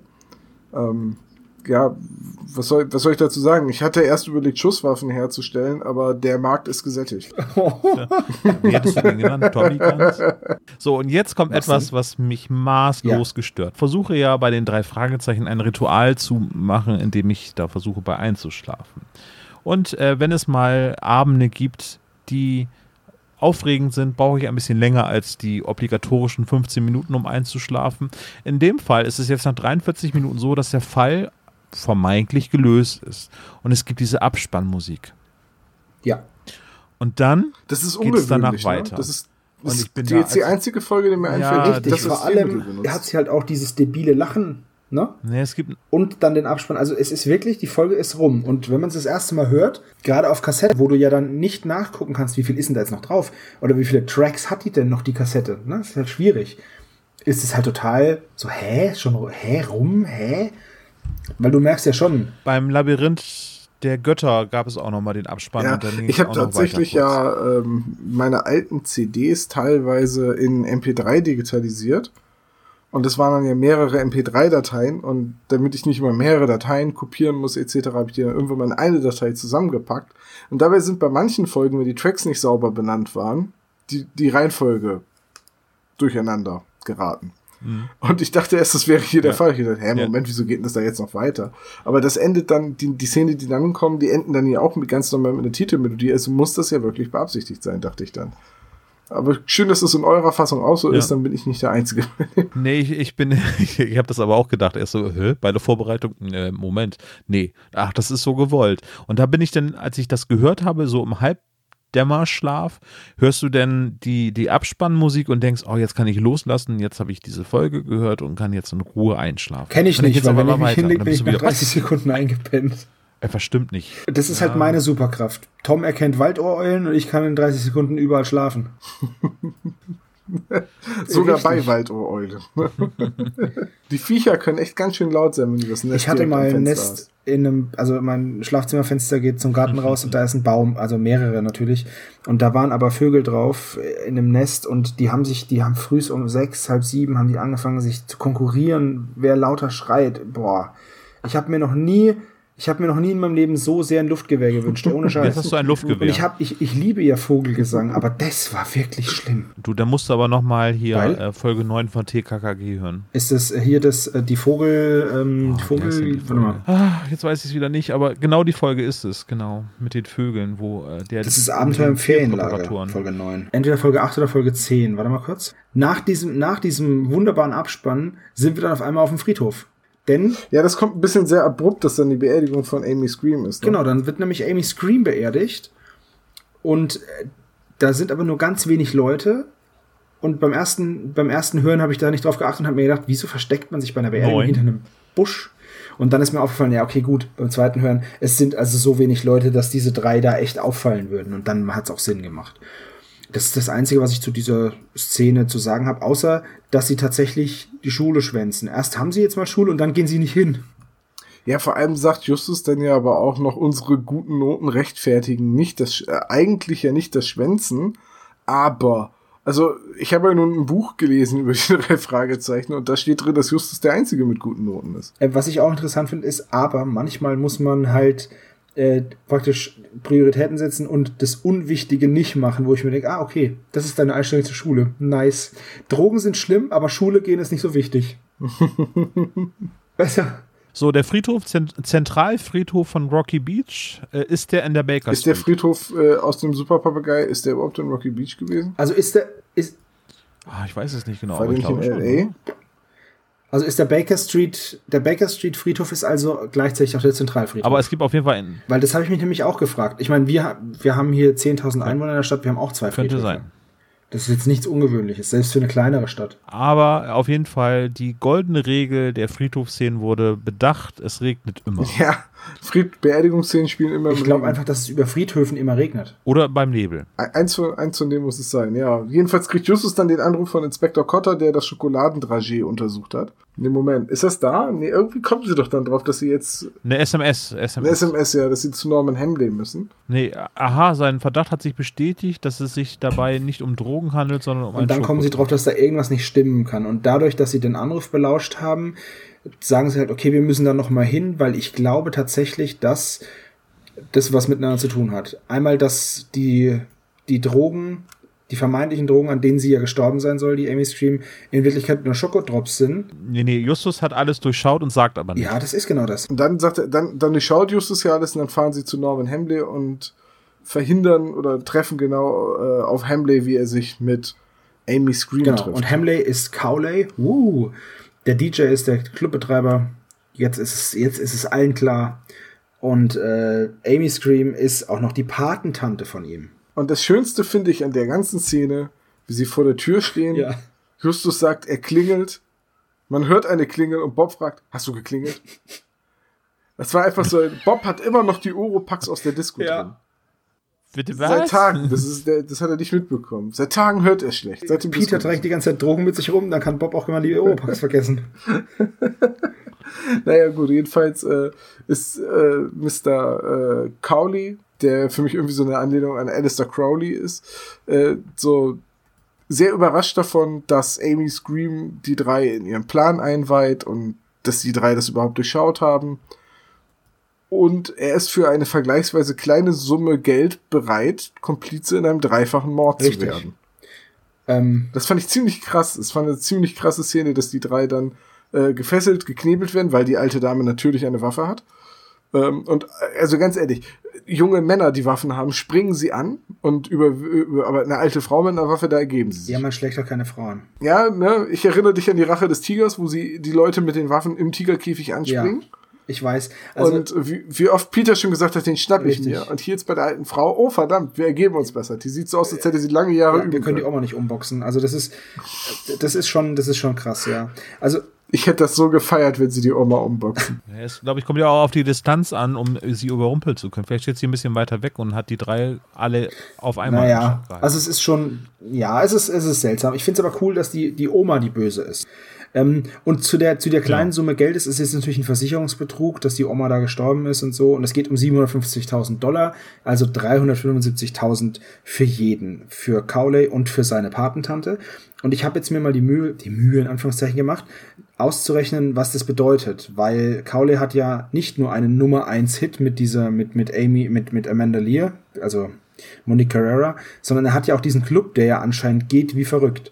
Jetzt, wenn man diese 375.000 teilt durch die 30 Dollar Eintritt, dann kommt man auf 12.500. Also braucht er 12.500 Gäste und keine Ausgaben natürlich, also das ist jetzt dran Reingewinn, dann hätte er dieses Geld. Jetzt, wenn wir diese 12.500 Gäste, Moment, ähm, so, 12.500 Gäste teilen, weil ich gedacht habe, okay, der Club, sagen wir, es ist ein mittelgroßer Club, sagen wir, es gehen 300 Leute rein. Ne? Dann braucht er 41 Abende, um 41,66 Abende, also 42 Abende, um auf das Geld zu kommen. So, 42 Abende, dann habe ich mir gedacht, okay, in einer Woche hat, das, hat der Laden zwei Tage offen, Freitag und Samstag. Also das Ganze durch zwei. Ne? Dann sind wir bei 21 Wochenenden. Jetzt 21 Wochenenden durch vier, weil es gibt vier Wochenenden im Monat, dann sind wir bei 5,25 Monaten. In nicht einmal einem halben Jahr hätte Cowley diese 375.000 Dollar zusammen, sofern er natürlich keine Ausgaben hat, das ist natürlich Quatsch, aber die Getränke geben ja auch nochmal Geld. Nur durch den Eintritt. Ja, ich wollte gerade sagen, du rechnest gerade nur Umsatz, du rechnest keinen Gewinn. Bei dir ist die Musik, der Strom und alle Angestellten umsonst. Und Steuern muss er auch ja, nicht natürlich. Aber das ist jetzt, da geht's jetzt, das ist jetzt der, das ist jetzt nur der Umsatz. Natürlich. Selbst wenn wir das, und die, da sind ja nicht die Getränke dabei und alles mögliche andere. Ist ja alles nicht dabei. Und es ist auch nicht dabei, dass er diesen Nummer 1 Hit hat. Dann komme ich halt, dann komme ich auf ein Jahr, dann hat er das Geld. Weißt du, Tom, weißt, weißt du, wie ich mir gerade Sebastian Hm. vorstelle? Der hat gerade ein kleines Kleidchen an und trägt zwei Milchkannen. Wieso ist das, wieso ist das eine Milchmädchenrechnung? Jetzt mal ganz ehrlich. Okay, Nein, gut. Du hast völlig recht. Ich würde dich doch nur aufziehen. Ich instrumentalisiere diese Mathematik, die du angewendet hast, einfach um dich aufzuziehen. Jedenfalls läuft es darauf hinaus, die Modepuppe, auf der normalerweise das Kostüm des Teufelsgeigers, nein, halt, des äh, DJs ohne Kopf hängt, äh, wurde beerdigt, weil die alte Dame nicht nur zwei befreundete Rettungssanitäter und einen Arzt geschmiert hat, sondern offenbar auch einen äh, Totengräber und einen Bestattungsunternehmer, ähm, so dass man quasi diese äh, Beerdigung fingieren kann. Und dann werden die drei in die Garage eingesperrt, der Motor wird laufen gelassen und Inspektor Cotter rettet sie vor dem sicheren Tod durch eine Richtig, denn es ist eine der wenigen Situationen, in der sich die drei Fragezeichen nicht selbst befreien können oder die ihre Befreiung durch Dritte mitbekommen. Tatsächlich werden sie vergiftet und schlafen ein. Auf jeden Fall schweben sie in dieser Folge Ja, tatsächlich Da mal ist der Todesflugenträger Lebensgefahr. dagegen. Das war ja alles sicher, das war ja NASA-Technologie. NASA. NASA, ja, schön, Entschuldigung, die ist NASA. Also ich finde wirklich, dass in keinem Fall, den wir bisher behandelt haben und der mir jetzt auch so einfällt, so nah am Tod waren wie in diesem Fall. Abzüglich eventueller Flugzeugabstürze, die potenziell ein hohes Natürlich. Risiko bergen. Natürlich, aber ich sag mal so, Unfälle sind ja jetzt keine Mordversuche. Deswegen, ähm, okay, sagen wir gewaltsame Tode. Mir, mir fällt jetzt, Sie- mir fallen auch wenige Szenen ein, die so gefährlich sind. Der Erdrutsch in das Gespensterschloss, das abtreibende Hausboot in der gefährlichen Erbschaft. Manchmal werden sie noch mit angeschnittenen Bremsen von der Straße gedrängt. Also es gibt durchaus so, es gibt schon sehr brenzlige Situationen für die drei Fragezeichen in, in, im Laufe der jetzt 200 Episoden. Aber jemanden fesseln und mit einer Kohlenstoffmonoxidvergiftung töten, das ist schon enorm hart. Das ist auch für die drei Fragezeichen enorm hart. Zumal man ja auch eine ganze Zeit lang nicht weiß, dass Amy Scream nicht wirklich tot ist. Das heißt, man hat über lange Strecken des Hörbuchs oder äh, des Hörspiels tatsächlich ähm, denkt man tatsächlich, dass jemand gestorben ist in den drei Fragezeichen. Und dann kommt eben noch diese krasse äh, Vergiftung. Das, das ist schon, also was den Bodycount angeht, könnten man schon bei vier sein. Eigentlich war es das mit der Folge, ja. Im Prinzip können wir zum, zum Fazit übergehen und äh, zu den Klischee-Koeffizienten kommen. Fangen wir mit dem Fazit an. Ja, Dann Sebastian, Sag du mal was. Da muss ich anfangen. Ähm, meine Folge hat gewonnen. Ich habe sie ausgesucht, Mhm, genau. beziehungsweise ich habe sie aussuchen lassen von, von meiner Glücksfee. Und ähm, was soll ich sagen? Ich finde die Folge nicht schlecht. Es ist halt, man merkt ganz klar, dass da ein Statement gegen Drogen drin ist. Und zwar nicht irgendwie so unterschwellig, sondern überschwellig. Es gibt unterschwellig, mittelschwellig und übersch und superschwellig. Ähm, auch aus den Simpsons. Also es ist superschwellig. Hey, ihr geht zur Marine. Das okay. Also es ist, es ist Ivan et Niorsch. ja genau. LT Smash. Das heißt ja Das Lieutenant, Lieutenant Smash. Smash. Richtig, Lieutenant LT Smash. Also sehr superschwellig ähm, mit, den, mit der Anti-Drogen-Geschichte. Ähm, wenn man jetzt weiß, dass das 2002 spielt, dann kann man sagen, okay, gut, das ist jetzt ausgehende 90er, Anfang der 2000er Jahre. Da hatte man ja noch viel Probleme so mit, mit Diskotheken und äh, Drogenkonsum in diesen Diskotheken. Grundsätzlich mag ich diese Jugendsprache, die da vorkommt, nicht, weil die klingt immer albern. Aber ich finde die Killer Granny als Bösewicht richtig cool. Was mir nicht gefallen hat, ist, wie sie da so abgespackt hat auf der Tanzfläche. Das fand ich nicht so toll. Alles, Das Ende war geil. ja, alles in allem, das Ende holt halt sau viel raus, meiner Meinung nach. Das war auch der letzte Auftritt übrigens äh, von Marianne Kehlau, ne? Er ist 2002 gestorben. Ja, genau. Also unmittelbar eigentlich nach den Aufnahmen. Also unmittelbar, in dem gleichen. Ich finde, es ist ein, für mir hat die Folge gefallen.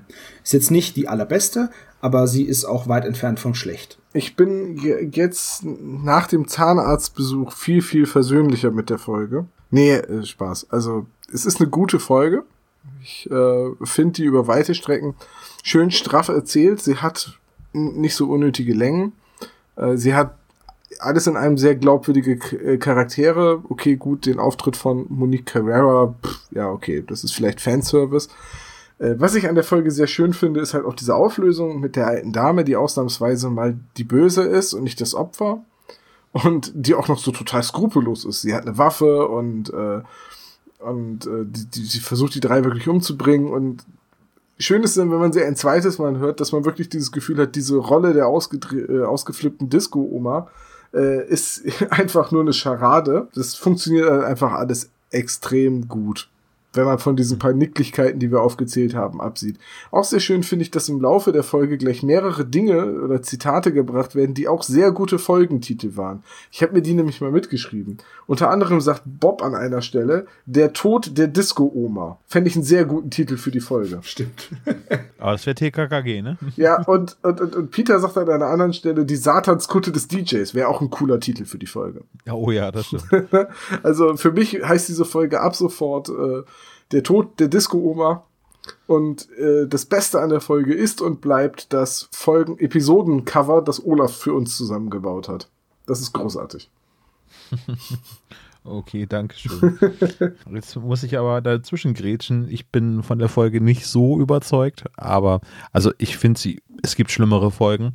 Äh, ich finde das Sprecherensemble sehr gut gewählt. Es gibt einige Sachen, die gerade beim Abmischen irgendwie so ein bisschen irritiert. Die Orgelmusik in der ähm, in der Cocktailbar oder der Schulhof, ich weiß es nicht, so ein paar Ungereimtheiten oder Amy Scream, wie sie in der Diskothek abgeht. Das ist alles ein bisschen over the top, finde ich, an der Stelle. Ähm, ich bin tief verwurzelt in den alten Folgen, das weiß man ja mittlerweile und ich mag das Setting nicht so gerne in der Disco. Also die Jugendsprache stößt mir da auch so ein bisschen auf, aber so ist das wohl. Ja, aber ansonsten die Auflösung finde ich gut, äh, dass die Abspannmusik mittendrin eingeführt wird, hat mich ein bisschen irritiert und mich um einige Minuten Schlaf gebracht. Eine solide Folge, sag ich mal. Und eins wollte ich noch sagen. Eni van der Maiklokjes. Ach ja, okay, okay, ihr reißt es raus. Obwohl sie ja nur drei Sätze spricht. Und allein das reicht schon. Ja, sie kommt auch nochmal bei die drei vor, das ist die Kassiererin an. Ein denkwürdiger Moment. Lass uns den Klischee-Koeffizient nur rechnen, oder? Ja, Ja, lassen, lassen wir den äh, Klischee-Koeffizienten sprechen. genau. Dann Olaf, fang doch mal an. Ich fange mal an. Äh, jemand benutzt den Geheimgang, habe ich jetzt mal suggeriert, weil eigentlich ja die Zentrale immer einen Geheimgang hat. Hatten wir uns vorhin eigentlich so ein bisschen gegen entschieden. Nichtsdestotrotz wird der Geheimgang benutzt. 20 Punkte. Ja, komm, lassen wir mal zählen. Danke. Titus Flex Zehn Punkte. Zweimal, ne? Mindestens. So, dann Cotter rettet die drei in letzter Sekunde und zwar wirklich in aller, allerletzter Sekunde. Sie wachen im Krankenhaus auf. Ähm, 30 Punkte. So, äh, Bob war im Zeitungsarchiv. Einmal fünf Punkte. Justus durchschaut mal wieder alles, sagt aber natürlich nichts. 25 Punkte. Er wird auch Pummelchen genannt. Da wird darauf angespielt, dass er halt auf der Tanzfläche ruhig mal ein bisschen mit abhotten kann, weil er eh zu fett ist oder nicht durchs Fenster passt. Einmal fünf Punkte. Ich bin dafür, dass wir daraus zweimal machen, weil er selbst halt auch sagt, passe ich denn überhaupt durch das okay. Fenster? Dann machen wir daraus zweimal Okay. und dann sind es zehn Punkte insgesamt. Dann äh, debiles Lachen am Ende. Jein. Also das vermeintliche Ende wird mit einem debilen Lachen beendet. Das gibt einmal 20 Punkte. Es gibt ja zwei Enden. Zählt Folge. aber, es kommt die Abschwörmelodie. Genau. So, jetzt steht hier, die Folge endet in einer Rückblende. Naja, sie endet in einer Erzählung von dem, was passiert ist, weil die drei sich ja an nichts erinnern können. Einmal 15 Punkte. Dann hat der Bösewicht eine Waffe. Einmal 20 Punkte. So, und ich habe das jetzt sehr äh, großzügig interpretiert. Es geht um ein merkwürdiges Tier oder Monster. Also ein Mann ohne Kopf habe ich jetzt als Monster Ja, tituliert. so, seit es Sleepy Hollow gibt, ist es wohl auch ein Monster. Ja. Genau. Zehn Punkte. Also, also, Moment, Moment, wenn wir das so weit fassen, dann bin ich dafür, dass wir auch Es brennt aufnimmt, weil das in der Garage ein Verbrennungsmotor ist, der sie fast umbringt. oh. Ähm, wir haben aber gesagt, bei Es brennt muss etwas danach zerstört sein, um diesen, diesen Punkt zu erfüllen. Es muss Feuer gesagt werden. Feuer.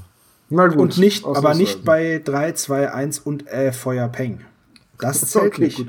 Okay, gut. Und, und zu guter Letzt, die Visitenkarte wird vorgelesen.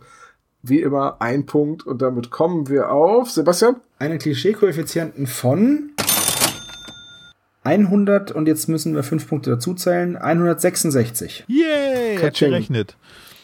Das hat er vorhin schon. Das Bild hat sich wirklich bei mir so verinnerlicht. Sehr gut, sehr gut. So, dann sind wir eigentlich durch für heute, oder? Ja. Haha! Hier bin ich zum Quiz. Hallo, Dr. Knick. Ich hoffe, ihr habt alle gut aufgepasst und habt. Und zwar läuft es so: Ich habe für euch vier Fragen vorbereitet und eine spezial gelagerte Sonderfrage. Also, also eigentlich fünf Fragen. Nein, vier Fragen und eine spezial gelagerte Sonderfrage. Sie haben ja auch vier Finger und einen Daumen. Da hast du recht, Dr. Knick. Ich mag Dr. Knick nicht. Ich mag dich auch nicht, aber trotzdem muss ich mit dir arbeiten. Das kennen Sie bestimmt auch. Gut, also, also bitte, bringen wir es hinter Bringen wir uns. uns den Quatsch hinter uns, ja. Genau. La lass uns einfach so viele Fragen beantworten, wie ihr uns stellt. Frage 1. Wie viele Menschen sind auf Mehr Amy neun. Neun. Beerdigung? Ich war als erster. Nein. Doch. Also, Ich habe Buzzer. gemacht. Ähm, Ich, ich habe neun gesagt, ich war der Erste. So, zack, aus, Punkt für mich. Haha, ich hab's. Also das wussten wir alle. Dann muss ich wohl schwerere Fragen. Ähm, auf, auf welchem, aus welchem Fall kennen Dirt. die drei. Fragezeichen Monique Carrera? Ich habe als erstes Dirt gesagt.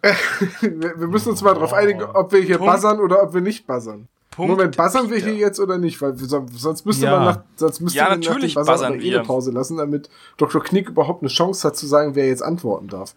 Okay, wir buzzern also wir, ba- nur. wir buzzern nur. Dann mache ich Dirt. Ja, dann, dann mach mal Död. Ja, los weiter. Was für ein Kleid trägt Dirt. Amy Ein Scream? grünes Paillettenkleid. Richtig. Wie hoch ist der Eintritt Planet 30 Evil? Dollar. Das hätte ich aber auch gewusst. Schön, für dich. 20 Dollar im Buch Ich hätte, übrigens, das, möchte ich, ich ergänzen. ich hätte das mit dem Paillettenkleid auch gewusst, aber du hast zuerst gebuzzert. ja. Ja, richtig. Ich, da- ich habe auch jetzt zuerst gebuzzert. Ich dachte, wir buzzern nur und dann ruft Dr. Knick auf, wer die Antwort Das hat er aber die soll. ganze Zeit noch nicht gemacht. also los, weiter. Ich bin ganz heiß drauf. Wir sind ja mit den vier Fragen schon durch. Jetzt kommt die spezial gelagerte Sonderfrage. Okay. Und zwar, die letzte Folge, die ihr aufgenommen habt, regulär, war ähm, die sieben Tore. Wie viele Folgen liegen zwischen den sieben Toren und dem Mann ohne Eine. Kopf? Oh, verdammt. Entschuldigung. Nein, Aber das der stimmt Mann nicht. ist sieben Tore, ist ist das nicht Folge 107? Möp, Nein, das ist Folge 104, 102. Möp. Ja, hier Ach, kommt scheiße, der. Olaf. Olaf? Es sind zwei Folgen dazwischen. Ach, es ist Folge Die da wären? 108. 104, nee, 108 ist, äh, nee, Ja, warte mal. 108 ist sieben Tore. Ja, 108 sind die sieben Tore. Habe ich mich noch gewundert, warum die 107 nicht die sieben Tore sind. Weil das, Also zwei Folgen liegen dazwischen. Okay. Also eine Folge liegt genau dazwischen. Richtige Antwort wäre, eine Folge liegt dazwischen. Genau, und es ist der Schatz der Mönche. Okay, dann sag mal, wie jetzt, wie jetzt ist, äh, das Endergebnis ist. Also, bei neun habt ihr ja alle, habt ihr alle gewusst, aber ähm, Tom hat zuerst gebuzzert, wenn ich das richtig mitbekommen habe. Bin dagegen. Ich bin dafür. Bin ich auch dagegen? ja, toll. Das haben wir ja immer eine 2 zu 1 1. Situation. Nein, wir können ja, wir können ja auch fair sein. ja, dann seid mal fair. Ich war nämlich als erstes. Nee, nee, nee, nee, nee, nee. Also das Paillettenkleid hat auf jeden Fall Sebastian Na also. bekommen. Ähm, die f- spezialgelagerte Sonderfrage hat Olaf.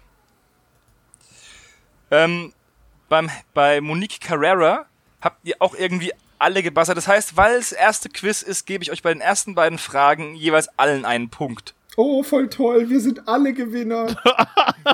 Ganz ehrlich, das ist eine Regelung. Verdammte Generation Schneeflocke. Das ist, das ist eine Generation. Äh, das ist jetzt eine Lösung, die finde ich nicht gut, weil das bedeutet nämlich, dass ihr jeweils drei Punkte habt und ich zwei. Und das, Richtig. obwohl ich. Ich verzichte auf meinen Punkt für die erste Frage. Ich habe das Nein, wenn du, Gejammere ich gebe dir den, das ich geht gebe dir diesen Punkt. Und ähm, demnach, wie gesagt, haben Sebastian und Olaf drei Punkte und Tom. Nee, hat auch drei Punkte, weil du hast ja den, den 30, 30 Dollar Planet Evil Ah, zuerst stimmt. gebuzzert. Gut, dann Also sind wir, wir, dann haben, oh, das ist voll toll, wir haben alle Dann gewonnen. bin ich trotzdem dagegen, weil ich nicht Oh. gewonnen habe. Und ich habe mir, ich habe mir, weil ich ja stundenlang recherchiere für diese Fragen, habe ich mir noch immer einen, habe ich einen Fun Fact rausgesucht, den ich ab jetzt immer noch erzählen werde. Und zwar wusstet ihr, dass Andreas Fröhlich die Synchronisationsstufe von Gollum ist? Ja. Ja, Sebastian wusste es nicht. Ja, doch, ich Oh. wusste es auch, aber ich wollte dich jetzt nicht noch blamieren und auch noch sagen, ja.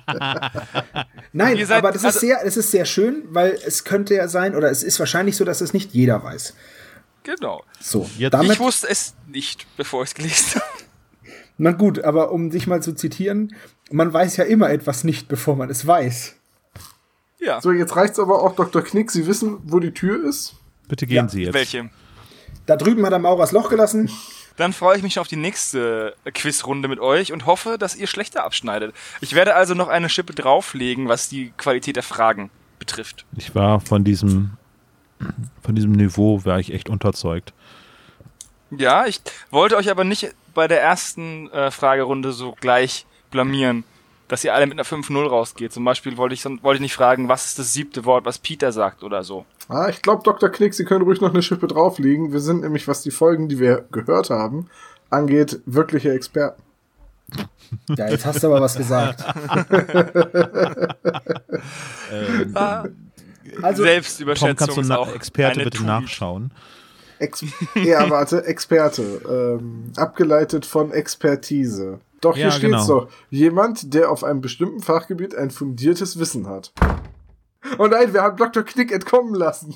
Er hat uns geschickt abgelenkt. beim nächsten Mal kriegen wir ihn. Die Sau. Das ist unser debiles Lachen am Ende, oder? Macht's gut, bis zum nächsten Mal. Tschüss. Ciao, ciao.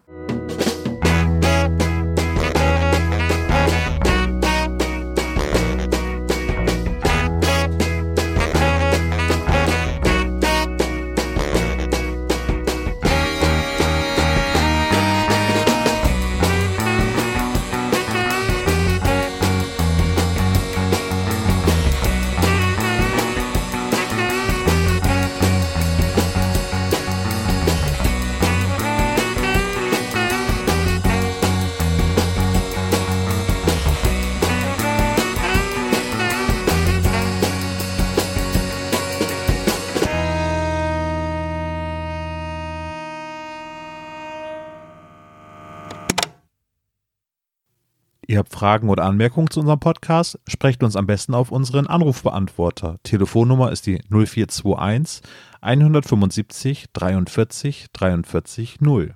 Dieser Podcast ist ein reines Hobbyprojekt von drei Fans und steht in keinerlei Verbindung zu Europa oder Kosmos.